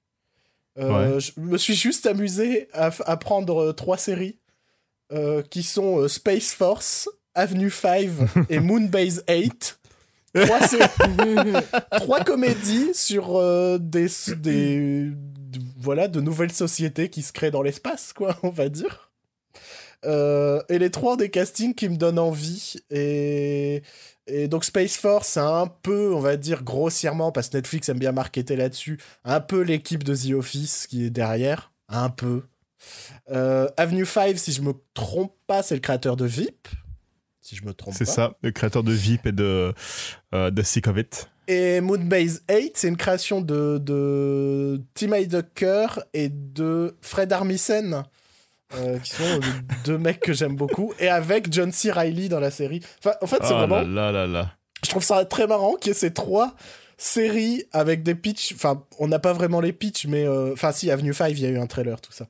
Mais sur trois sociétés qui, dans l'espace qui ont l'air très similaires. Mais je Alors, pense que ça sera va être- annulée en premier? Je pense que ça va être trois humours différents. Je pense que Moonbase 8 va être annulé en premier parce que je pense que ce sera une mini-série. Et Avenue 5 aussi, je crois que c'est une mini-série. Donc, euh, celle qui a le potentiel de durer, c'est Space Force. Mais comme c'est Netflix, ça va peut-être pas durer non plus. Ça va arrêter au ça va s'arrêter au bout de trois saisons. Quelles sont, euh, quelles sont vos attentes en termes de série pour cette année? Euh, bah là, il y a Star Trek Picard qui va pas tarder à sortir. Euh, Il y a la nouvelle série de Tina Fey aussi qui va sortir cette année euh, avec Ted Danson. Et euh, j'ai aussi One- WandaVision qui, qui m'intéresse euh, dans, son, dans son concept. Ah oui, il y avait les, les séries Marvel aussi qui sont attendues par les gens. J'oublie. On Pardon. t'entend derrière. hein. Je sais. hein. Non, mais le concept de, de voyage à travers l'histoire de, la télé- de la télévision, je trouve ça intéressant. Et Par contre, l'autre série, The Falcon et Winter Soldier, j'en ai rien à foutre. Bah, bravo. Elle est belle, la France. Elle est belle. Aurélie? Euh, alors moi j'en ai, j'en ai quand même pas mal, j'en ai six. Mais euh, enfin on a déjà parlé de The Eddie, donc la série de Chazelle qui se passe en France, qui me botte quand même vachement. Euh, Il y a une nouvelle mini-série euh, qui s'appelle Ratchet, qui est produite par Ryan Murphy et qui est du coup une sorte de préquel à Vol au-dessus d'un nuit de coucou. Et c'est avec Sarah Paulson et ça, ça se concentre du coup sur l'infirmière Ratchet et comment elle en est devenue ce monstre qui, qui pourrit la vie de, de Nicholson dans Vol au-dessus d'un nuit de coucou. Donc euh, en fait j'adore toutes les séries de Ryan Murphy donc euh, je je je peux comprendre l'envie de la regarder, mais je comprends pas l'intérêt du concept. ah mais en fait moi de toute façon quand Ryan Murphy sort, sort un truc Oui, Il y a Sarah Paulson déjà. déjà il y a Sarah Paulson donc je suis excitée que voulez-vous c'est comme ça je crois qu'il y a même Sharon Stone également J'ai juste du mal avec l'idée de. Et si on faisait une préquelle à vol au-dessus d'un nid de coucou? De vol au-dessus, Annie Coucou, Cinematic Universe. Et vous donc, en fait, J'espère qu'on aura un spin-off sur le personnage de Danny DeVito. Oui À moins que ce soit. It's Always Sunny Philadelphia. probablement Euh, de Ryan Murphy il y a également la nouvelle saison de American Crime Story qui arrive et qui du coup s'appellera Impeachment et qui est du coup sur le scandale de Bill Clinton et Monica Lewinsky Et du coup, j'ai adoré les deux premières saisons, donc j'ai vraiment hâte de voir ce qu'il va faire pour celle-là. En plus, comme elle s'appelle Impeachment, je pense qu'elle va être pile poil dans, dans le ton euh, et qu'elle va bien résonner aux States, donc j'ai vraiment hâte de voir ce qui va, ce qui va en sortir. Euh, Il y a une adaptation série de Snowpiercer qui euh, me botte pas mal, notamment parce qu'il y a un des, des, un des performeurs de Hamilton qui joue dedans, que j'adore, donc du coup, je, je suis impatiente de voir. La nouvelle série de Phoebe Waller-Bridge, du coup, écrite par elle avec Domhnall Gleeson, qui va s'appeler Run. Et du coup, c'est une sorte de course-poursuite, un, un couple. Enfin, un- un- une nana et un mec qui étaient ensemble quand ils étaient plus jeunes euh, s'étaient lancé une sorte de pari que si un jour ils recevaient le texto euh, court, run, euh, ils devaient suivre un peu la piste de l'autre. Et en fait, un, un jour, mais des années plus tard, un des personnages reçoit run en texto. Et du coup, la série est lancée. Donc ça, ça m'intrigue et du coup découvrant depuis peu Waller-Bridge euh, aussi bien par Killing Eve que par Fleabag, j'ai très Et envie de surtout voir. solo. Et, et c'est pas sa faute, ok Elle a fait ce qu'elle peut. Franchement, elle a fait ce qu'elle pouvait. Donc voilà. Et la dernière qui, euh, parce que en grande fan de Jordan Peele, euh, c'est la série qui produit avec Al Pacino qui s'appellera Hunters sur la chasse euh, des nazis et sur Amazon Prime du coup. Voilà. Mais oui, du coup, je trouve qu'il y a et il y a encore, il y en a, il y en a plein d'autres des sympas dans l'idée, mais c'est celle-là, c'est celle que j'attends. Très bien. On va repartir un peu vers le, le cinéma. On va d'abord faire un arrêt, euh, pas un arrêt pipi, euh, mais un arrêt, euh, un arrêt meilleure performance de l'année. C'est moins fréquent que les arrêts pipi, je vous avoue, mais on va en faire un euh, au sein de cette émission. Et est-ce que vous voulez que je commence d'ailleurs d'abord par les meilleures performances de nos auditeurs ou pas? Oh oui.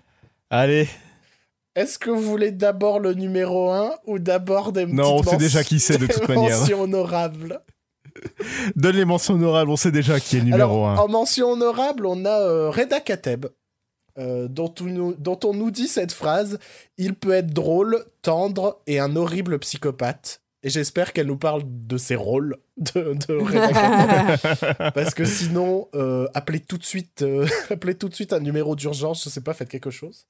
On nous parle bien, évi- bien évidemment d'Adèle Haenel, dont on salue, alors je lis le message, euh, je salue sa double prestation très complète, euh, notamment, enfin, Le Dain et euh, Portrait de la jeune fille en Mhm. feu, mais également pour son Mhm. témoignage émouvant qui pourrait bien sauver quelques destins avant qu'ils ne soient brisés.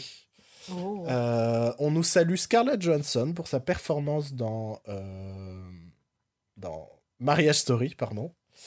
Euh, on va commencer à réavancer petit à petit vers le numéro 1. joli petit score pour Brad Pitt, que les gens ont beaucoup aimé chez le, dans le Tarantino, mais aussi dans Ad Astra euh, de euh, James Gray. On monte encore d'un cran. Euh, les gens euh, félicitent Adam Driver. Euh, pas uniquement pour Marriage Story, beaucoup de gens, euh, rassurez-vous, l'ont apprécié dans Star Wars. Et, euh, et saluent le fait que ce soit le peut-être le, le meilleur acteur et le meilleur personnage de cette, euh, de cette trilogie. Euh, Enfin, la trilogie Clairement. moderne de Star Wars. Euh, mais on salue aussi, bien évidemment, pour Marriage Story, que je n'ai pas vu et que je n'ai pas eu le temps de rattraper, malheureusement, donc euh, je ne peux pas en parler. Et enfin, euh, à la première place, euh, euh, Joaquin Phoenix, Qui? Pour, euh, pour- avec beaucoup, de- beaucoup de voix, euh, pour, pour un film, euh, un, film que les gens ont bien aimé. What a twist Bon, quelles ont été pour vous vos récompenses, enfin vos récompenses, pardon, vos performances préférées pour cette année? Il y a eu deux performances que j'ai vraiment adorées cette année, en 2019, pas cette année. Il y a d'abord Olivia Colman dans La Favorite. Donc, Euh, tu l'as enfin vu parce que tu l'avais pas vu à l'époque. Non, non, je l'ai vu euh, à la fin de l'année en fait. Et euh, je trouvais vraiment super ce film. Olivia Colman que j'ai connue dans Hot Fuzz dans un petit rôle euh, très drôle. Euh, puis encore un mini rôle dans, le premier épisode de Matt Smith dans Doctor Who. Et de l'avoir euh, gagné l'Oscar pour la favorite, c'était vraiment beau. Ça. Et après, en voyant enfin le film, j'ai trouvé ça vraiment incroyable Mhm. comme performance. Et puis il y a Taron Egerton dans Rocketman. Oui, Euh, moi aussi je l'ai mis. qui est, qui est vraiment euh, incroyable et euh, voilà, je vais en dire plus. je vais peut-être en dire plus ou pas. On verra. Bah, si tu veux pas en dire plus, je peux juste dire que euh, ce qui est intéressant avec son interprétation dans Rocketman, c'est que malgré euh, toute, toute, la, toute la gravité qui peut se passer, le, le- le drama qui peut se passer dans la vie d'Elton John, je trouve que malgré tout, il arrive à garder une, une- une forme d'énergie et une forme de. un côté solaire, mais qui vient pas de ce qu'est en train de vivre le personnage, mais de du plaisir que prend Taron Egerton à interpréter Elton John. Ouais. Tu vois? Que même dans les moments Ouais, dramatiques, tu sens que putain, il aime ce métier et il aime ce qu'il est en train de faire et, et ça a rendu. Je pense que ça a décuplé le, le plaisir qu'on pouvait prendre devant ce film. Ouais, oui, complètement. carrément. Puis tu sens une vraie forme de respect, je trouve, dans son interprétation. Euh, Il n'y avait pas de côté euh, euh, enjoliver la vérité non plus euh, par rapport à, à ce qu'il a vécu, euh, les abus de son manager, tout ça. Je trouve que l'alcool, les drogues, c'était relativement euh, proche de la vérité. Je trouve que son interprétation est magnifique. Elle est bouleversante, ne serait-ce que pour la chanson. Parce que, Mhm, parce que mhm. la voix qu'il a, quoi. On le savait déjà qu'il chantait plutôt bien avant. Parce que c'est lui qui faisait le gorille dans Tous en scène, si je ne me trompe pas. Mais tout à fait. Et il chantait, et du il- et chantait du Elton John déjà, absolument. Et je, enfin, son accent, son phrasé, je trouve que ah, vraiment, il m'a, il m'a bluffé. Bah, tu peux continuer, Aurélie, Ah, si tu as une autre prestation. Oui, bah, je- moi je- je- j'ai fait fort, j'en ai, cinq. Mais euh, je les ai mis un peu en ex aequo, mais parce qu'ils sont tous formidables et que du coup, voilà.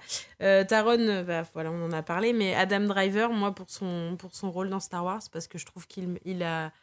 Il a, c'est, un peu le- l'étoile filante qui traverse cette trilogie. il est, il est jamais, et son jeu est différent dans chacun des films. Je, je trouve ça magnifique ce qu'il arrive à faire. Je, on a déjà été dithyrambique de son jeu sur le dernier opus, même si je suis pas fan du film, je trouve que lui est, est brillant. Et, euh, et j'ai pas encore vu Mariage Story, mais parce que je sais qu'il va me briser le cœur, donc j'ai pas, pas envie de ça en ce moment. Euh, donc voilà. Et après, j'ai un trio de femmes pour, euh, pour mes, mes actings préférés de 2019. Euh, donc Adèle Haenel pour, pour Portrait d'une jeune fille en feu. Euh, Ouais. Vraiment, parce que, parce que je l'ai trouvée éblouissante, parce que, parce que j'aime la personnalité qu'elle a, autre, enfin, tout, je veux dire, ce qu'elle donne à voir en interview, euh, euh, dans la presse, ou même quand on la voit en vidéo, je, je la trouve vraiment fabuleuse comme Nana. Et, euh, et après, c'est mon, mon, mon duo de, de horror ladies, Lupita, pour, Lupita Nyong'o pour Us Mhm. qu'on ne récompense nulle part et je trouve ça tellement aberrant. La meuf joue deux rôles euh, complètement à l'opposé avec une facilité. Enfin, c'est son travail d'actrice sur Us, il est incroyable et je comprends pas qu'elle soit plus euh, plus plus euh, enfin plus, mise en avant que ça. Et l'autre c'est Florence Pug que je vois que qui est nominée cette année donc je suis ravie mais c'est j'ai beaucoup aimé les quatre filles du Docteur March, on en parlera dans une prochaine émission. Mais là, c'est pour Midsommar, où je lui aurais donné de toute façon toutes les récompenses qui existent. Parce que parce qu'elle est bluffante dans Midsommar. Elle se met dans des états qui me, qui, qui, qui me questionnent sur sa santé mentale, d'ailleurs. Mais euh, je. Voilà. voilà un peu mon, mon- mes, mes petits choux favoris pour euh, cet acting 2019. Alors, alors moi, il va pas y avoir de surprise, puisque je l'avais dit dans un précédent épisode d'État de la Lumière, et je l'ai fait. Euh, J'ai mis le, le trio de The Favorite, quoi. Donc euh, Rachel Weisz, Emma Stone et Olivia Colman. Ouais. Euh, J'ai jamais autant aimé regarder des acteurs jouer.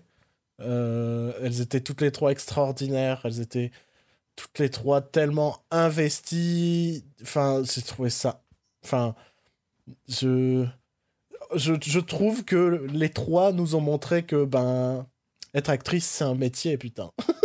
c'est c'est je crois qu'on n'est pas conscient du travail qu'il y avait derrière et de à quel point elles ont tout dominé euh, à travers ce film. Les, les trois étaient extraordinaires et je, l'avais pressenti à l'époque parce que vraiment ça m'avait ça m'avait troublé à quel point je les, je les ai aimés, je les ai, je les ai regardés jouer mais fascinés comme un gosse. Et il y a rien, il y a rien qui a pris cette place euh, de toute l'année. Il y a plein de prestations que j'aimais, Taron Egerton, incroyable, tout ça. Mais là, il y avait vraiment ce trio, il y avait à la fois elles étaient toutes excellentes individuellement et il y avait en même temps cette alchimie entre les trois incroyable. Euh, jusque même dans les cérémonies où tu avais l'impression bah, bah, qu'elles allaient vivre ensemble en coloc, faire une coloc toutes les trois. et et, euh, et d'ailleurs, Netflix, si tu veux produire le truc, euh, moi je suis pas contre. Et euh, non, j'ai, je, voilà. Il n'y aurait rien eu de mieux cette année pour moi que, que ces trois-là. Vous êtes prêts? C'est parti C'est parti pour un petit peu le, le, le, le- le- le dernier crescendo final, la, la montée en tension. Euh, est-ce que, est-ce que nos auditeurs, est-ce que nos auditeurs vont nous surprendre avec leur sélection des meilleurs films de l'année? Bah tiens. Vous verrez bien. C'est parti pour le meilleur, le plus meilleur de cette année 2019. Je sais pas ce que je vais mettre en musique, mais il y aura un petit truc de musique pendant que je note Aurélie Joël, Bruno, auditeur, parce que j'arrive pas à me concentrer et savoir qui a dit quoi. Hop, alors, on va commencer par les auditeurs le film qu'ils ont mis à la cinquième place de, de, des meilleurs films de l'année, eh bien c'est une égalité. Et une égalité qui va chafouiner. Puisque il y a d'abord Avengers Endgame, forcément, film Mhm. très populaire, très grand spectacle, qui a, qui a plu à, à un, un nombre incalculable de gens.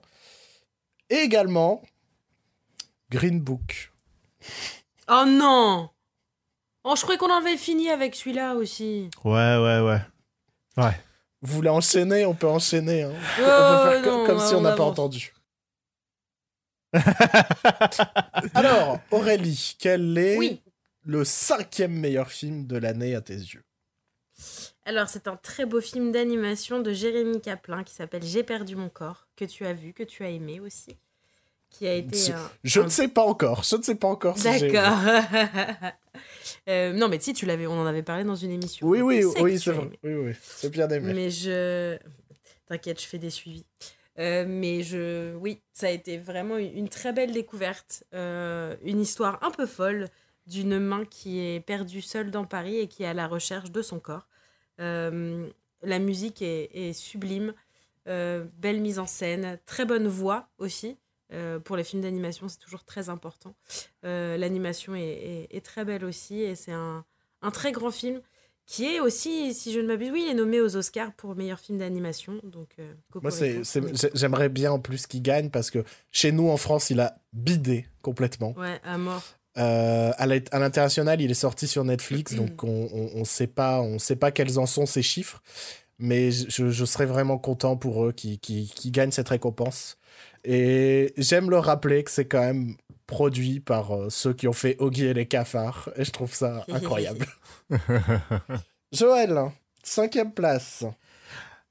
Ah, pour la cinquième place, c'est Booksmart euh, d'Olivia Wilde, euh, qui est une excellente comédie, une teen comédie euh, sur, euh, enfin, une- sur une amitié très réconfortante. C'est aussi un film qui va, euh, qui va au bout de son idée, qui, qui cherche des trucs à faire euh, visuellement, qui... Je suis, je suis content que tu l'aies mis dans ton, dans ton top 5 parce que euh, moi je l'ai enlevé parce qu'il fallait, fallait, euh, fallait, faire quelque, fallait faire des choix. Alors je l'avais mis dans les mentions spéciales, mais l'émission est déjà assez longue donc j'ai un peu skippé les mentions spéciales.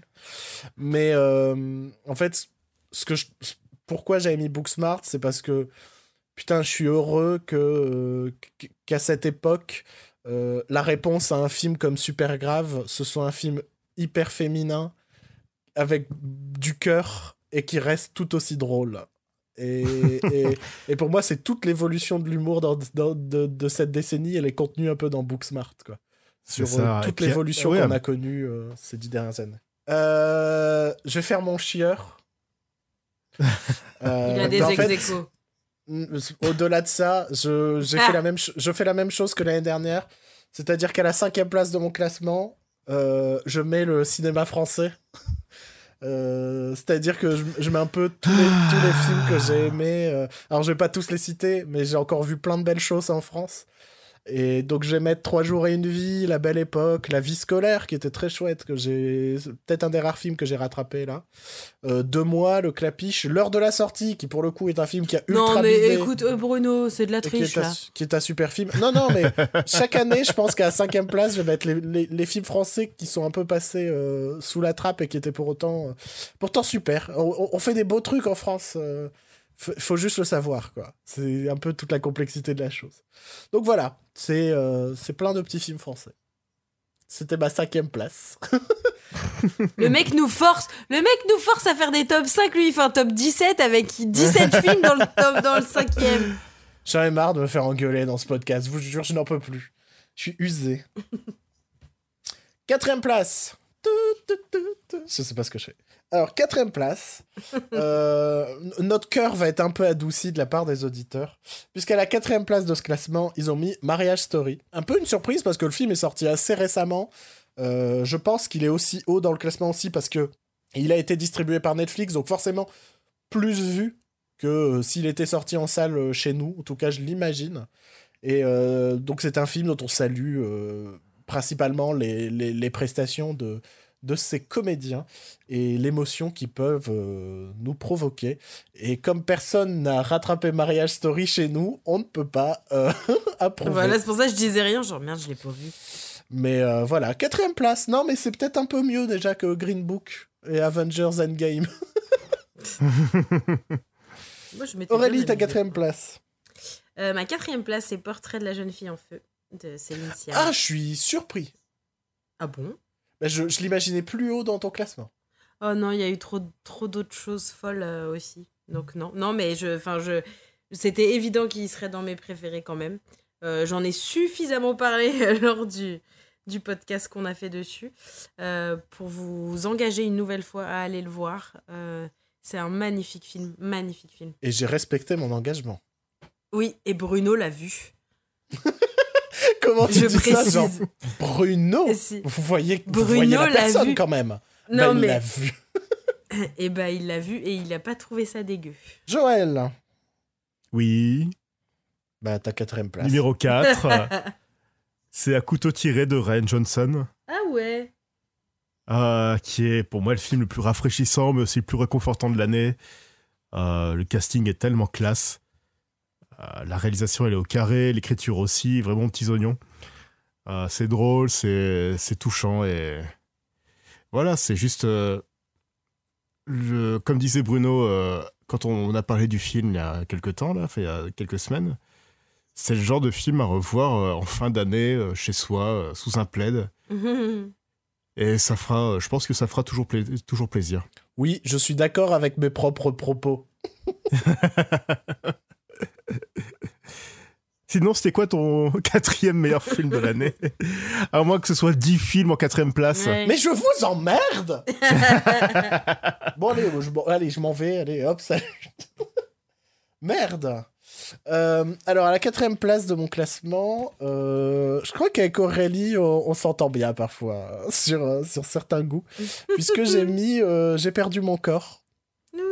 Euh, voilà. un- un- ce que la France a fait de mieux en termes d'animation depuis des années, mais vraiment des années, euh, c'est un, film touchant, c'est un film... euh, ce qui est incroyable, c'est qu'il y a deux films, c'est qu'il y a un film très touchant sur euh, ce, ce, ce, mec, on va comprendre comment il a fait ce qui arrivé dans sa vie pour qu'il perde sa main. Et, et en même temps, tu as une sorte de, film d'aventure sur une main qui traverse une ville afin de retrouver son propriétaire. Et, et les deux aspects sont réussis, c'est ça qui est incroyable. Et le film est beau, la musique est belle, c'est c'est pour moi le meilleur film d'animation de cette année. Euh, on a eu Dragon 3 qui était bien cette année, on a eu euh, Toy Story 4 qui était bien aussi, un peu petit peu moins je trouve. Euh, mais euh, mais il y a rien qui a atteint J'ai perdu mon corps et c'est pour ça que j'ai envie d'y croire pour les Oscars. Je pense que ça n'arrivera pas malheureusement. Mais, euh, mais, mais j'aimerais bien. J'aimerais vraiment bien pour eux parce qu'il n'y a rien qui me rend plus triste cette année que le bide de J'ai perdu mon corps. Ah, c'est clair. Troisième place. Troisième place des auditeurs, deux films qui font un peu partie de la sélection des Oscars, qui font qui- deux films logiques à retrouver dans ce genre de classement, puisqu'il s'agit de The Irishman, donc le, le film de 17 jours de, de, de, pouf, de Scorsese, pardon, et euh, Parasite, qui se retrouve à la troisième Mhm. place de notre classement, euh, classement euh, incroyable. Euh, Qu'avez-vous mis, vous, euh, à la troisième place de votre classement personnel? Bah, c'est là qu'on va se quitter un peu, Bruno, parce que, parce que moi, du coup, j'ai un, j'ai un ex aequo sur la troisième place. Et, Ah bah euh, super Ça met plusieurs ouais. films Ah sur bah la même- d'accord. sur Ah ouais, même- non, Alors, bah, je non. hijack complètement. Puisque de toute façon, Ah, je mais- savais qu'il respecterait pas. Donc, du coup, je me suis dit, bah, fuck that. Et du coup, euh, ex aequo pour Us de Jordan Peele et Midsommar de Harry Astor. Donc, le, les Ah deux. ouais, donc t'as fait la, tro- la troisième place du film d'horreur. euh, Exactement. Mais parce que c'est. En fait, après, parce que je les ai revus tous les deux euh, euh, un petit peu avant de faire le bilan, et ce fut une claque monumentale les deux fois. Parce que personnage féminin fort, parce que. Parce que, parce que film politique dans les deux cas aussi, très très fort. Parce que nouveauté dans l'horreur aussi, et ça c'est suffisamment rare pour le. Et aussi, il y a énormément d'humour. Et c'est une nouvelle sorte d'horreur glaçante, mais euh, avec des moments où tu peux pas t'empêcher de rire et du coup qui te mettent hyper mal à l'aise. Il l'avait il l'avait déjà fait dans Get Out, Jordan Peele, où tu riais et de temps en temps t'étais genre non mais je devrais pas rire là quand même, c'est un peu chaud. mais je trouve que tu retrouves aussi bien ça dans, dans Us, un peu moins dans Midsommar parce que le film est tellement pesant que c'est compliqué de rire. Mais, euh, mais voilà, je, je trouve ces deux films... Déjà, je trouve qu'ils se font énormément écho. Et euh, les deux performances, enfin les performances en général de tout le cast euh, sont exceptionnelles. Mais particulièrement celle de Florence Pugh et Lupita, comme j'en ai parlé tout à l'heure. Joël, quel est le film à la troisième place de ton classement? Eh bien, je vais rejoindre euh, un des deux choix qui a été, enfin, un des- une de deux, deux- oui, un des deux choix qui a été fait pour la troisième place. C'est Parasite de Bong Joon-ho, qui arrive à ma troisième place, qui était un, un des, bah, un des meilleurs films que j'ai vu cette année, euh, qui était de bout en bout incroyable. Euh, je, je sais pas quoi dire d'autre qui a été rajouté la dernière Bah, fois. ah, c'est ça, en fait, y il y, a des films dont on a déjà beaucoup, beaucoup parlé. Euh, donc c'est un, peu- c'est un peu compliqué de, rajouter là-dessus. Je suis d'accord. Mais voilà, toujours une très bonne réalisation de Bong Joon-ho et euh, c'est un film drôle et en même temps pesant et avec cette menace constante qu'il y a. euh, Est-ce que la famille qui s'est incrustée dans chez les riches va se faire découvrir tout ça? Voilà, c'était super. Merci pour cette Euh, de intervention. rien, allez salut. Euh, alors moi, la troisième place euh, du classement, je vais pas vous surprendre, euh, puisque j'ai mis The Favorite. Euh, Paddington 2. euh, c'est pas cette année. Tous les ans jusqu'à la fin des temps. Ce n'est pas cette année. Par contre, il y a le top de la décennie qui arrive bientôt. Ah bah oui, c'est ce que j'allais Oh dire. là là là là là. Euh, mais euh, bah ce casting quoi. Ce casting et le côté un peu euh, alors prenez des énormes guillemets hein, mais le côté un peu punk du film, c'est-à-dire de faire un de faire un, un film historique qui qui, se permet de faire une, une mise en scène euh, qui, casse justement la, la- la mise en scène habituelle de, de, de- de ces films historiques Mhm. très plan-plan, très, très statiques, très. euh, très euh, faut que chaque plan ressemble à un tableau, tout ça. Non, non, ici, il y a du grand angle, ici. euh, Enfin, tu, tu sens que son objectif n'était pas de créer forcément une, une réalité historique, mais de. de Et le côté trash aussi qui était vraiment drôle. Ouais, euh, ouais, c'est pour ça qu'il y a un petit côté. Alors, c'est peut-être pas punk que je cherche comme terme, mais mais mais il y a un côté un peu un peu inattendu, Sale. on va dire, pour un pour un film euh, historique. Et, euh, et, euh, et ça m'a enfin, ça m'a marqué quoi c'est euh, moi ce qui est important dans Stop c'est que ce soit des films qui me marquent et dont je sais que je me souviendrai pendant longtemps et The Favorite je m'en souviendrai euh, pendant pas mal de temps encore Et peut-être la meilleure scène de danse de 2019. Oh, l- largement. Largement. On commence à rapprocher de, euh, du, du top 1.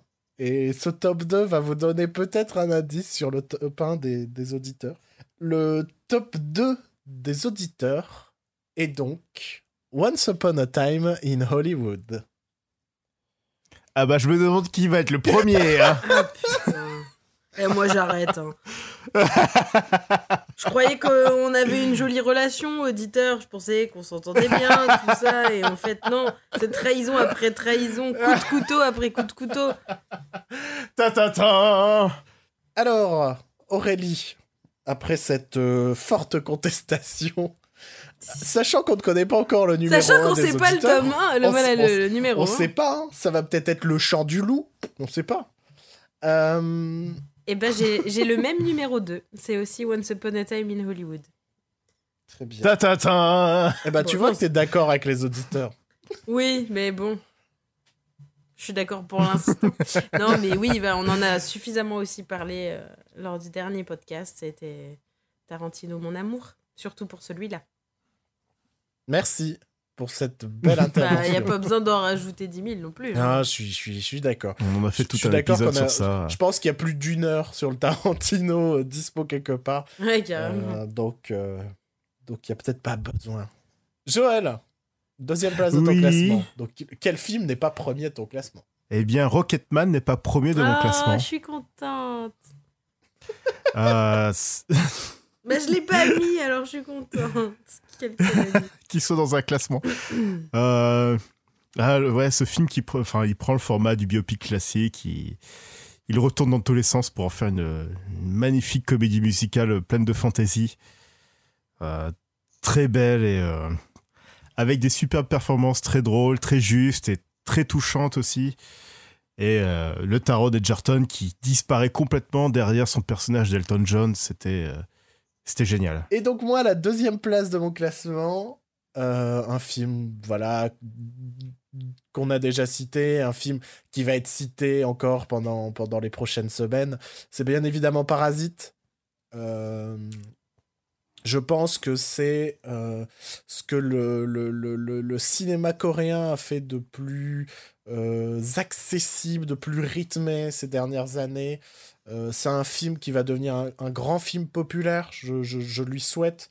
Euh, je, je, lui souhaite de jolies diffusions à la télé en France. Tu vois, je lui, je lui souhaite une belle petite audience sur France 2 qui va amener peut-être des gens euh, qui ne s'intéressent pas au cinéma coréen à regarder ce film et à se dire que c'était un, un, super truc, tu vois.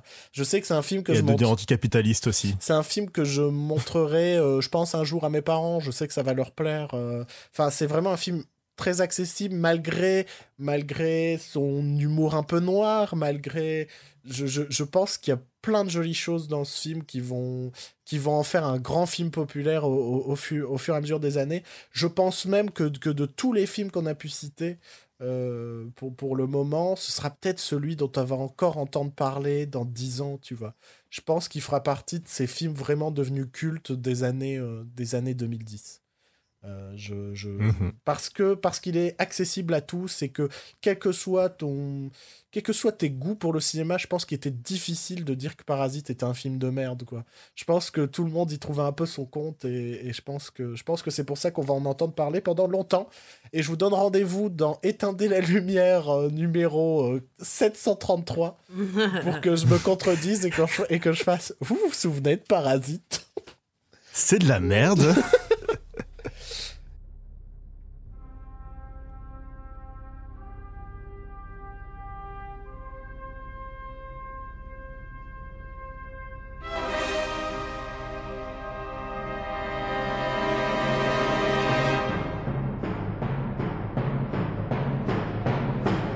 Mesdames et messieurs, et vous aussi les enfants, préparez-vous pour l'événement que vous attendiez tous.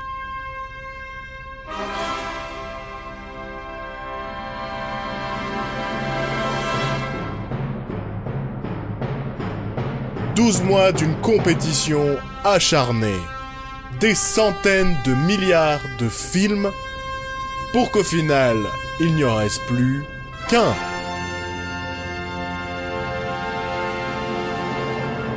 Chanel, les montres Rolex, les chaussures Louboutin. Et aussi Éteindez la lumière sont fiers de vous présenter le film de l'année.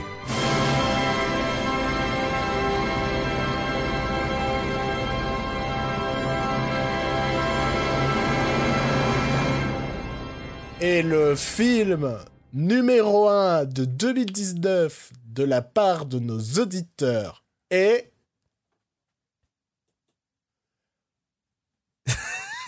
Ce faux suspense.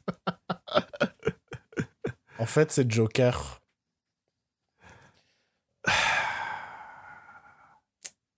Je me casse. Vous savez quoi?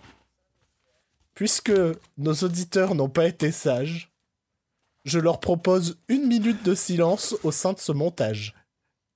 Très radiophonique tout ça. Tu peux pas, tu peux pas leur mettre une minute en boucle du rire de Joaquin Phoenix Ah Pour les punir vraiment Adam. Tu peux, tu peux pas, tu peux pas mettre euh, Bozo le clown de I Think You Should Leave pendant une minute. Ouais, en boucle pendant une minute. What the fuck? Oh my god, what the fuck? Et C'est donc, tout ce qu'il mérite. vous l'avez entendu, pour vous punir, voici une minute de trucs de clown que j'aurais trouvé et que j'aurais fait un mélange peut-être.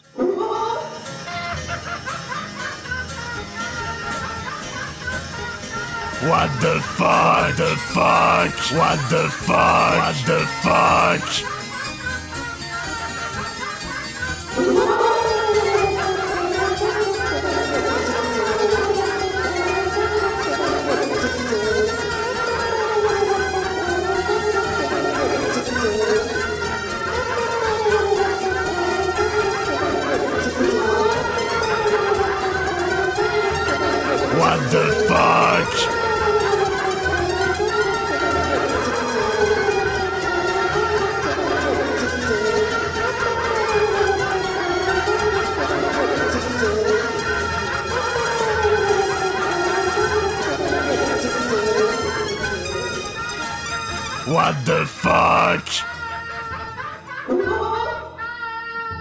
C'est bon? Vous êtes content là? Vous avez vu ce que vous avez fait?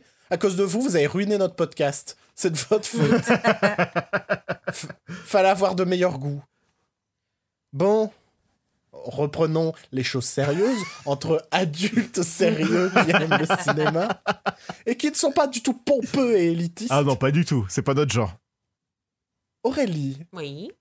qu'as-tu aimé comme vrai bon film et qui au point que c'est devenu le film numéro un de ton top euh, de cette année 2019 Eh bien, rien, rien de très original puisque c'est Parasite euh, de Bong Joon-ho que j'ai trouvé. J'ai longtemps hésité parce que c'est vrai qu'il était un peu au coude à coude avec le Tarantino, mais mais je le trouve beaucoup plus original, euh, beaucoup plus percutant et avec une plus grande prise de risque également.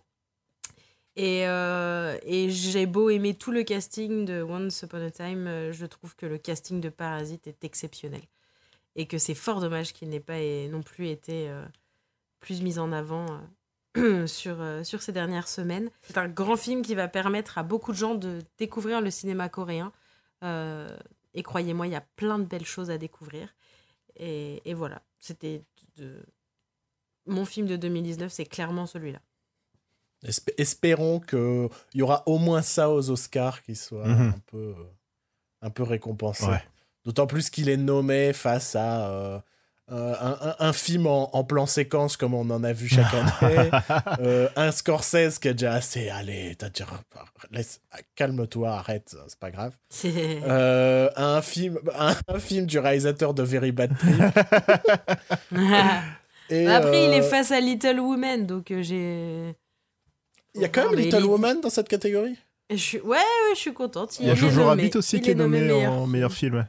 Oui, mais alors, Oh. cette montée fulgurante de Jojo Rabbit dans toutes les Ouais. nominations, j'étais assez Sauf hallucinée. en, sauf en Tant tant mieux, que hein. réalisateur, du coup, parce que Taika Waititi n'est pas nommé. Non. En même temps, Greta Gerwig. Oui, ouais, c'est vrai. Tu sais. Mais bon, ils ont déjà nommé Bong Joon-ho, donc euh, une seule personne racisée, ça suffit. hein. Oui, et pas trop non plus. Une par catégorie, s'il vous plaît. Mais j'ai vraiment hâte qu'il gagne. Ce serait vraiment cool qu'il gagne puis qu'il se les re-insulte comme il a fait au Golden Globe. Déjà, déjà qu'ils ont nommé des femmes pour euh, meilleure actrice, c'est déjà pas mal. Ouais, alors ça, c'est vraiment osé de leur. Joël, oui, quel a été pour toi le meilleur film de l'année? Le meilleur film de l'année. Ah, C'était, c'était pas facile. hein.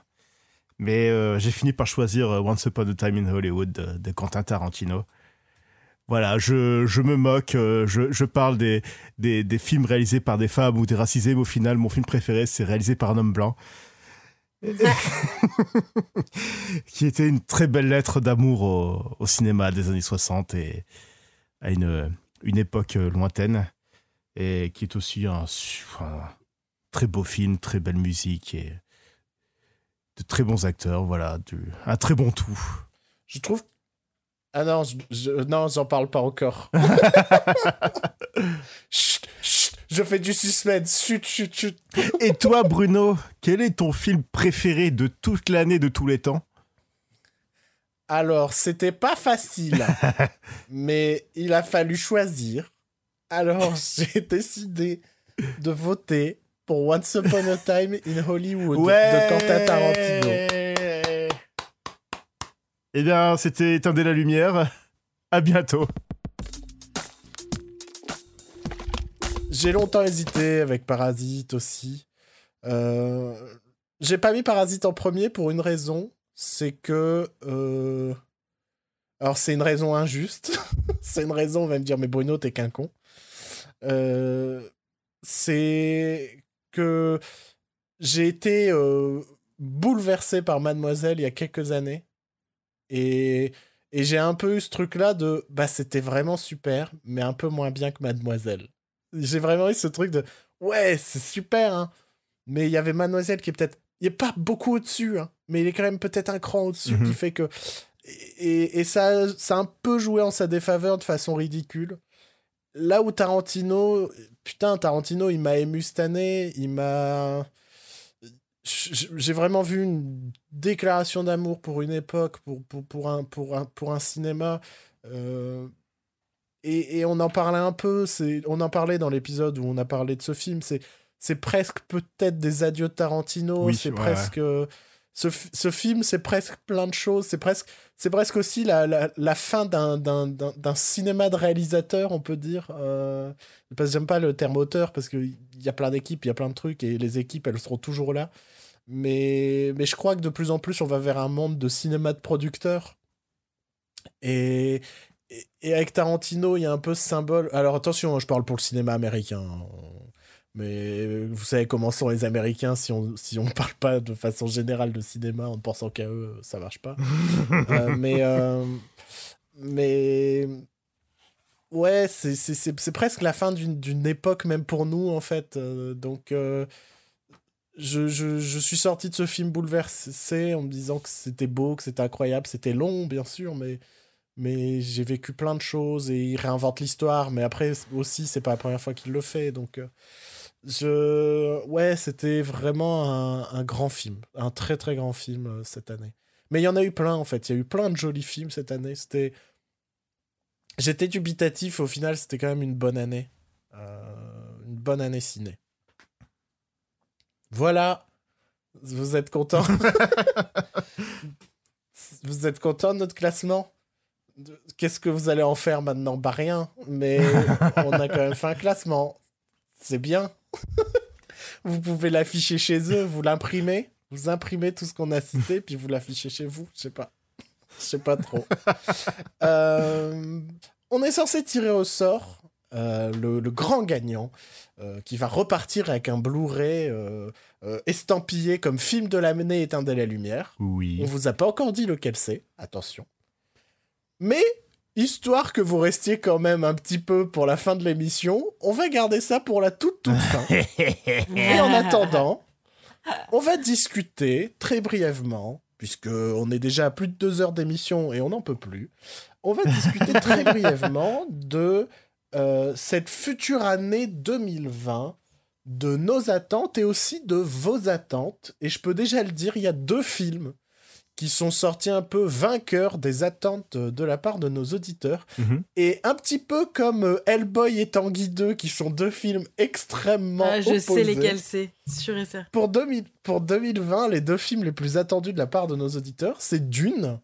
Donc, euh, euh, gros blockbuster. euh, Enfin, pas gros block. Enfin, si, c'est quand même un blockbuster en termes de budget.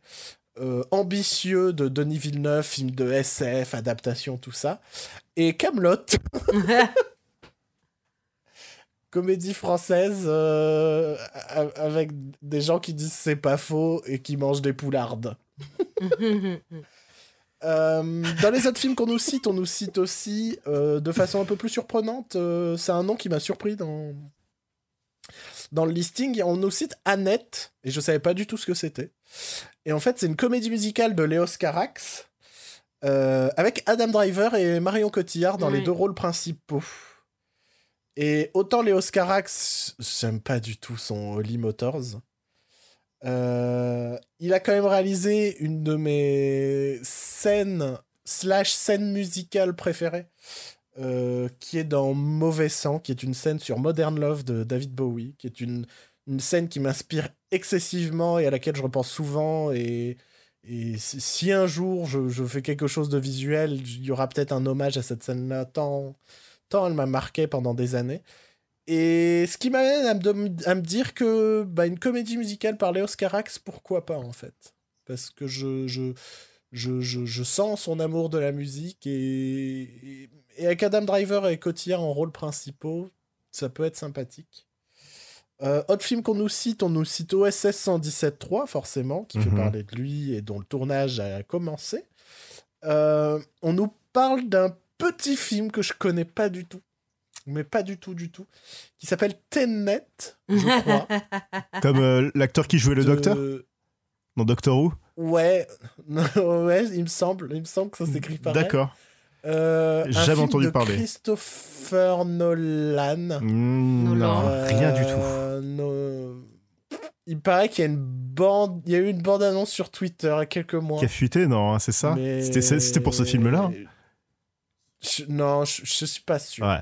Je- En tout cas, euh, en, en tout cas, en tout une cas, chose est sûre, c'est que je euh, pense que ceux qui ont fuité cette bande-annonce ont eu peur pour leur vie pendant toute la journée.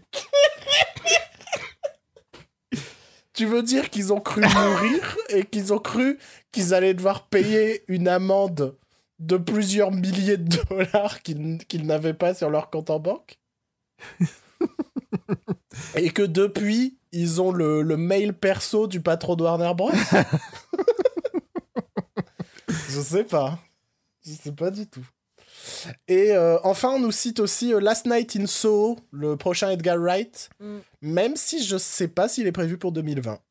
Si, Euh, Il y a encore. si, si, il est euh, prévu ouais, y, a- pour 2020 normalement. il y a- il y a une date? Normalement, ouais. hein.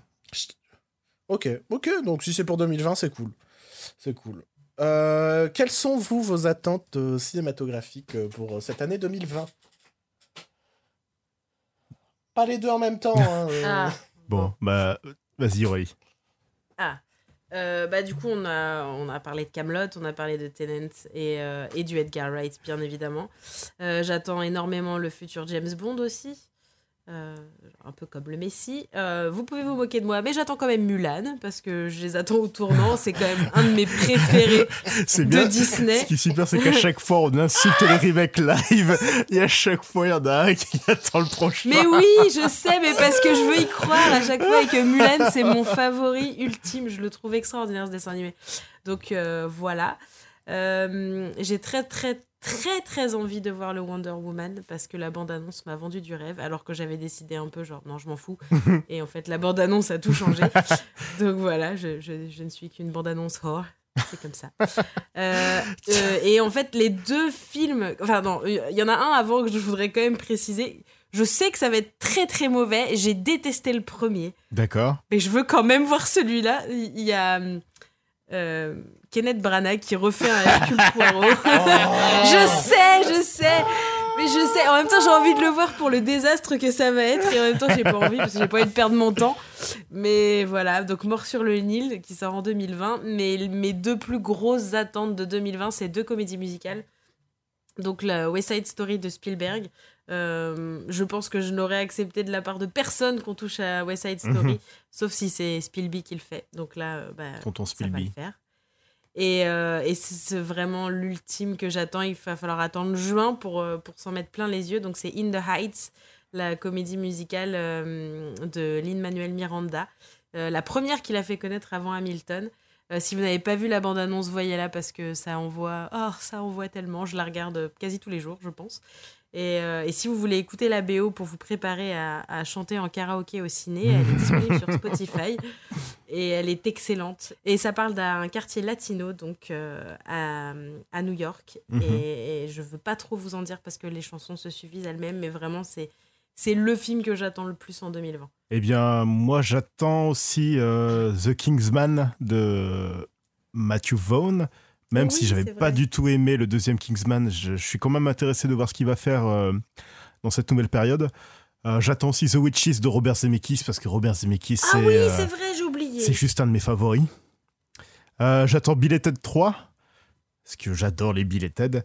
Euh, Mhm. J'attends aussi ce petit film d'auteur euh, de Christopher Nolan qui s'appelle Tenet. Euh, J'attends.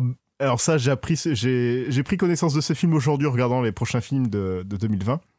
Euh, Bad Trip, qui est un film avec Eric André, euh, qui sera en gros d'une caméra, euh, enfin un, road trip, mi-road trip, mi-caméra cachée.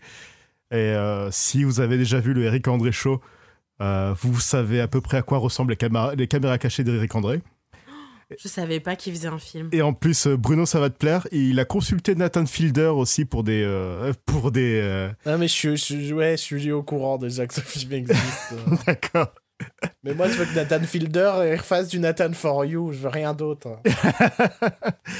Euh, J'attends aussi bah, Wonder Woman 84 parce que j'ai trouvé la bande-annonce extrêmement fun. Ah, mon Et Dieu. euh, j'attends aussi le Dune de Denis Villeneuve qui, à mon avis, sera un méga flop parce que euh, ça intéresse qui vraiment Dune à part euh, un public de niche. Euh, j'attends Last Night in Soho d'Edgar Wright. J'attends Soul aussi, le, le nouveau Pixar.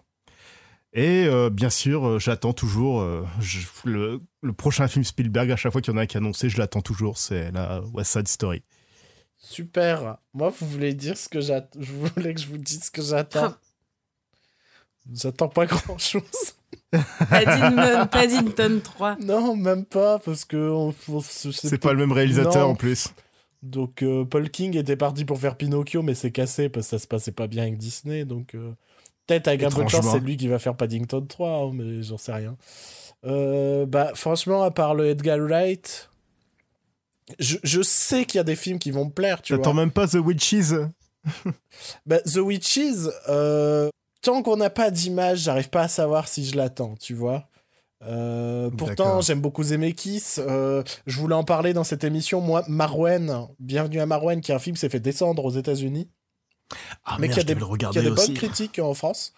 Euh, bah, j'ai trouvé que c'était un très chouette film. Alors, c'est un mélange des genres euh, qui peut dérouter une sorte de, de, de comédie avec des jouets et en parallèle un gros drame personnel. Bon, j'avoue que ça peut dérouter, mais c'était un chouette film. Donc, Zemeckis, j'a- j'adore Zemeckis. Mais tant que j'ai pas d'image, en fait, je me dis ça peut partir dans n'importe quelle direction parce que Zemeckis peut partir dans n'importe quelle direction. Donc j'arrive pas à savoir si je l'attends. Et pareil, hein, West Side Story, pour l'instant, ce qu'on en voit, j'ai l'impression que. Enfin, ça me donne le sentiment que Spielberg veut faire le même film que l'original. Et, je, suis en mode. Ah, ah, D'accord Euh, Donc pareil, j'attends d'en voir plus. Donc à part le Edgar Wright, où je me dis, pour l'instant, il m'a jamais déçu, donc on continue d'y croire. Euh, J'attends rien et j'ai envie de me laisser surprendre. Voilà. Tu pouvais pas t'en empêcher. hein.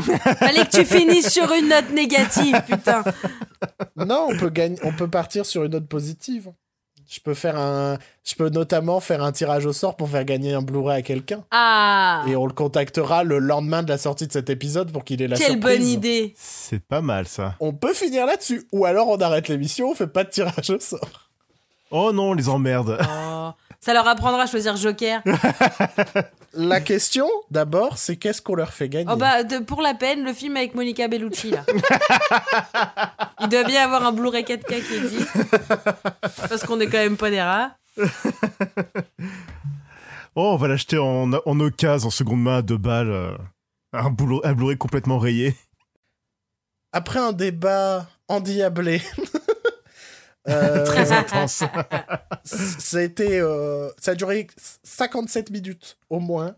Euh, Ah ouais. Nous sommes Peut-être qu'on tombés, sortira un jour en épisode bonus. nous sommes tombés sur un désaccord qui fait que nous ne savons pas si le film de l'année est Parasite ou Once Upon a Time in Hollywood. C'est un désaccord, ce qui nous a amené à prendre une décision radicale. non, vous ne gagnerez pas, vous ne gagnerez pas les deux Blu-ray, allez vous faire foutre. On a- on- Ou alors, ou alors vous faites des dons, mais pour l'instant vous ne gagnerez pas les deux Blu-ray. Ou DVD d'ailleurs, si vous voulez le DVD.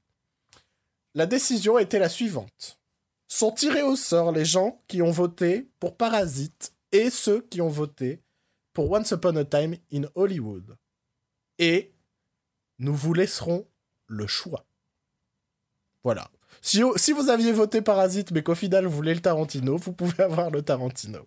Alors, les personnes qui vont être tirées au sort, il s'agit d'Emeline, de Yanis, d'Axel, de Béichon, que nous ne connaissons pas du tout de la vraie vie, Arsène Vénère, Ours au Café, que nous ne connaissons pas du tout de la vraie vie, Adrien, et alors, je, je sais pas si c'est un pseudo, je sais pas ce que c'est, donc je vais t'appeler Acayotte. Je D'accord. t'appelle peut-être Adrien Cayotte ou je ne sais quoi, mais je t'appelle Acayotte, puisque c'est le contact que j'ai. Et donc, je lance le tirage au sort. Axel Ouais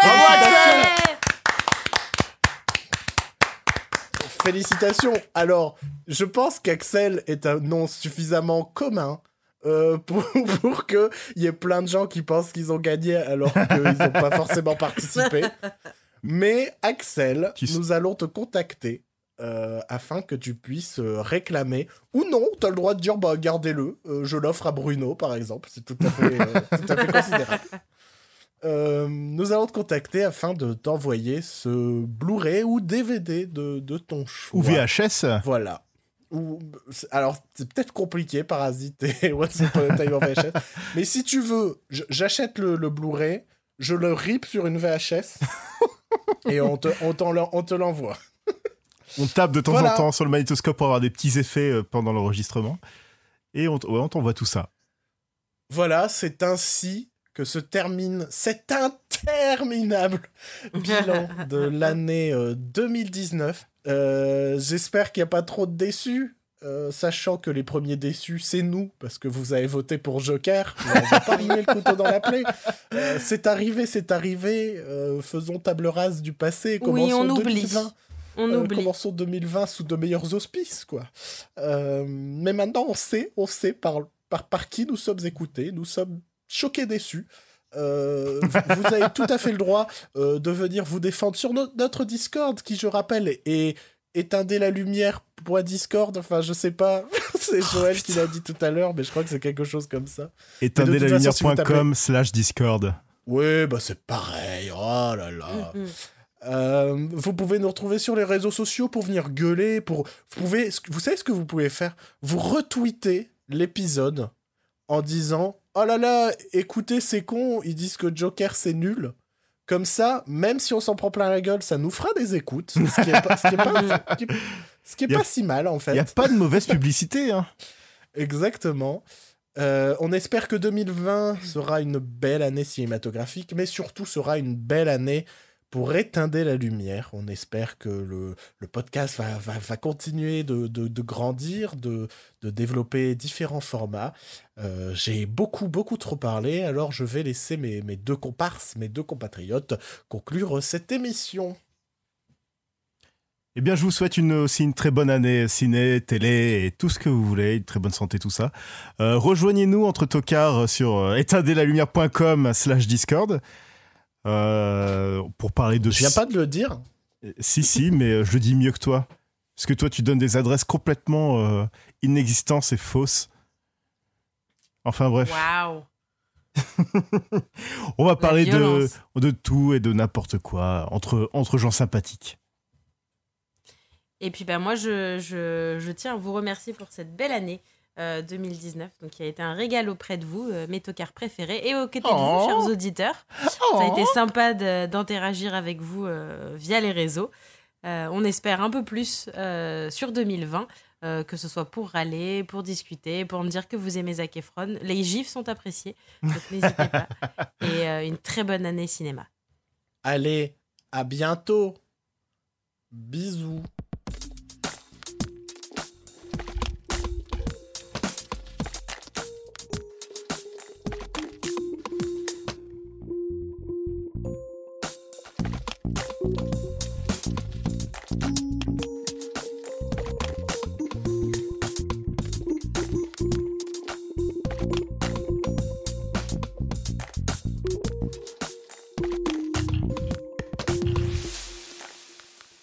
J'ai tout fait pour ne pas dire, euh, pour ne pas comparer Rocketman à Bohemian Rhapsody, en disant que Bohemian Rhapsody c'était la grosse merde et Rami Malek peut aller se faire foutre.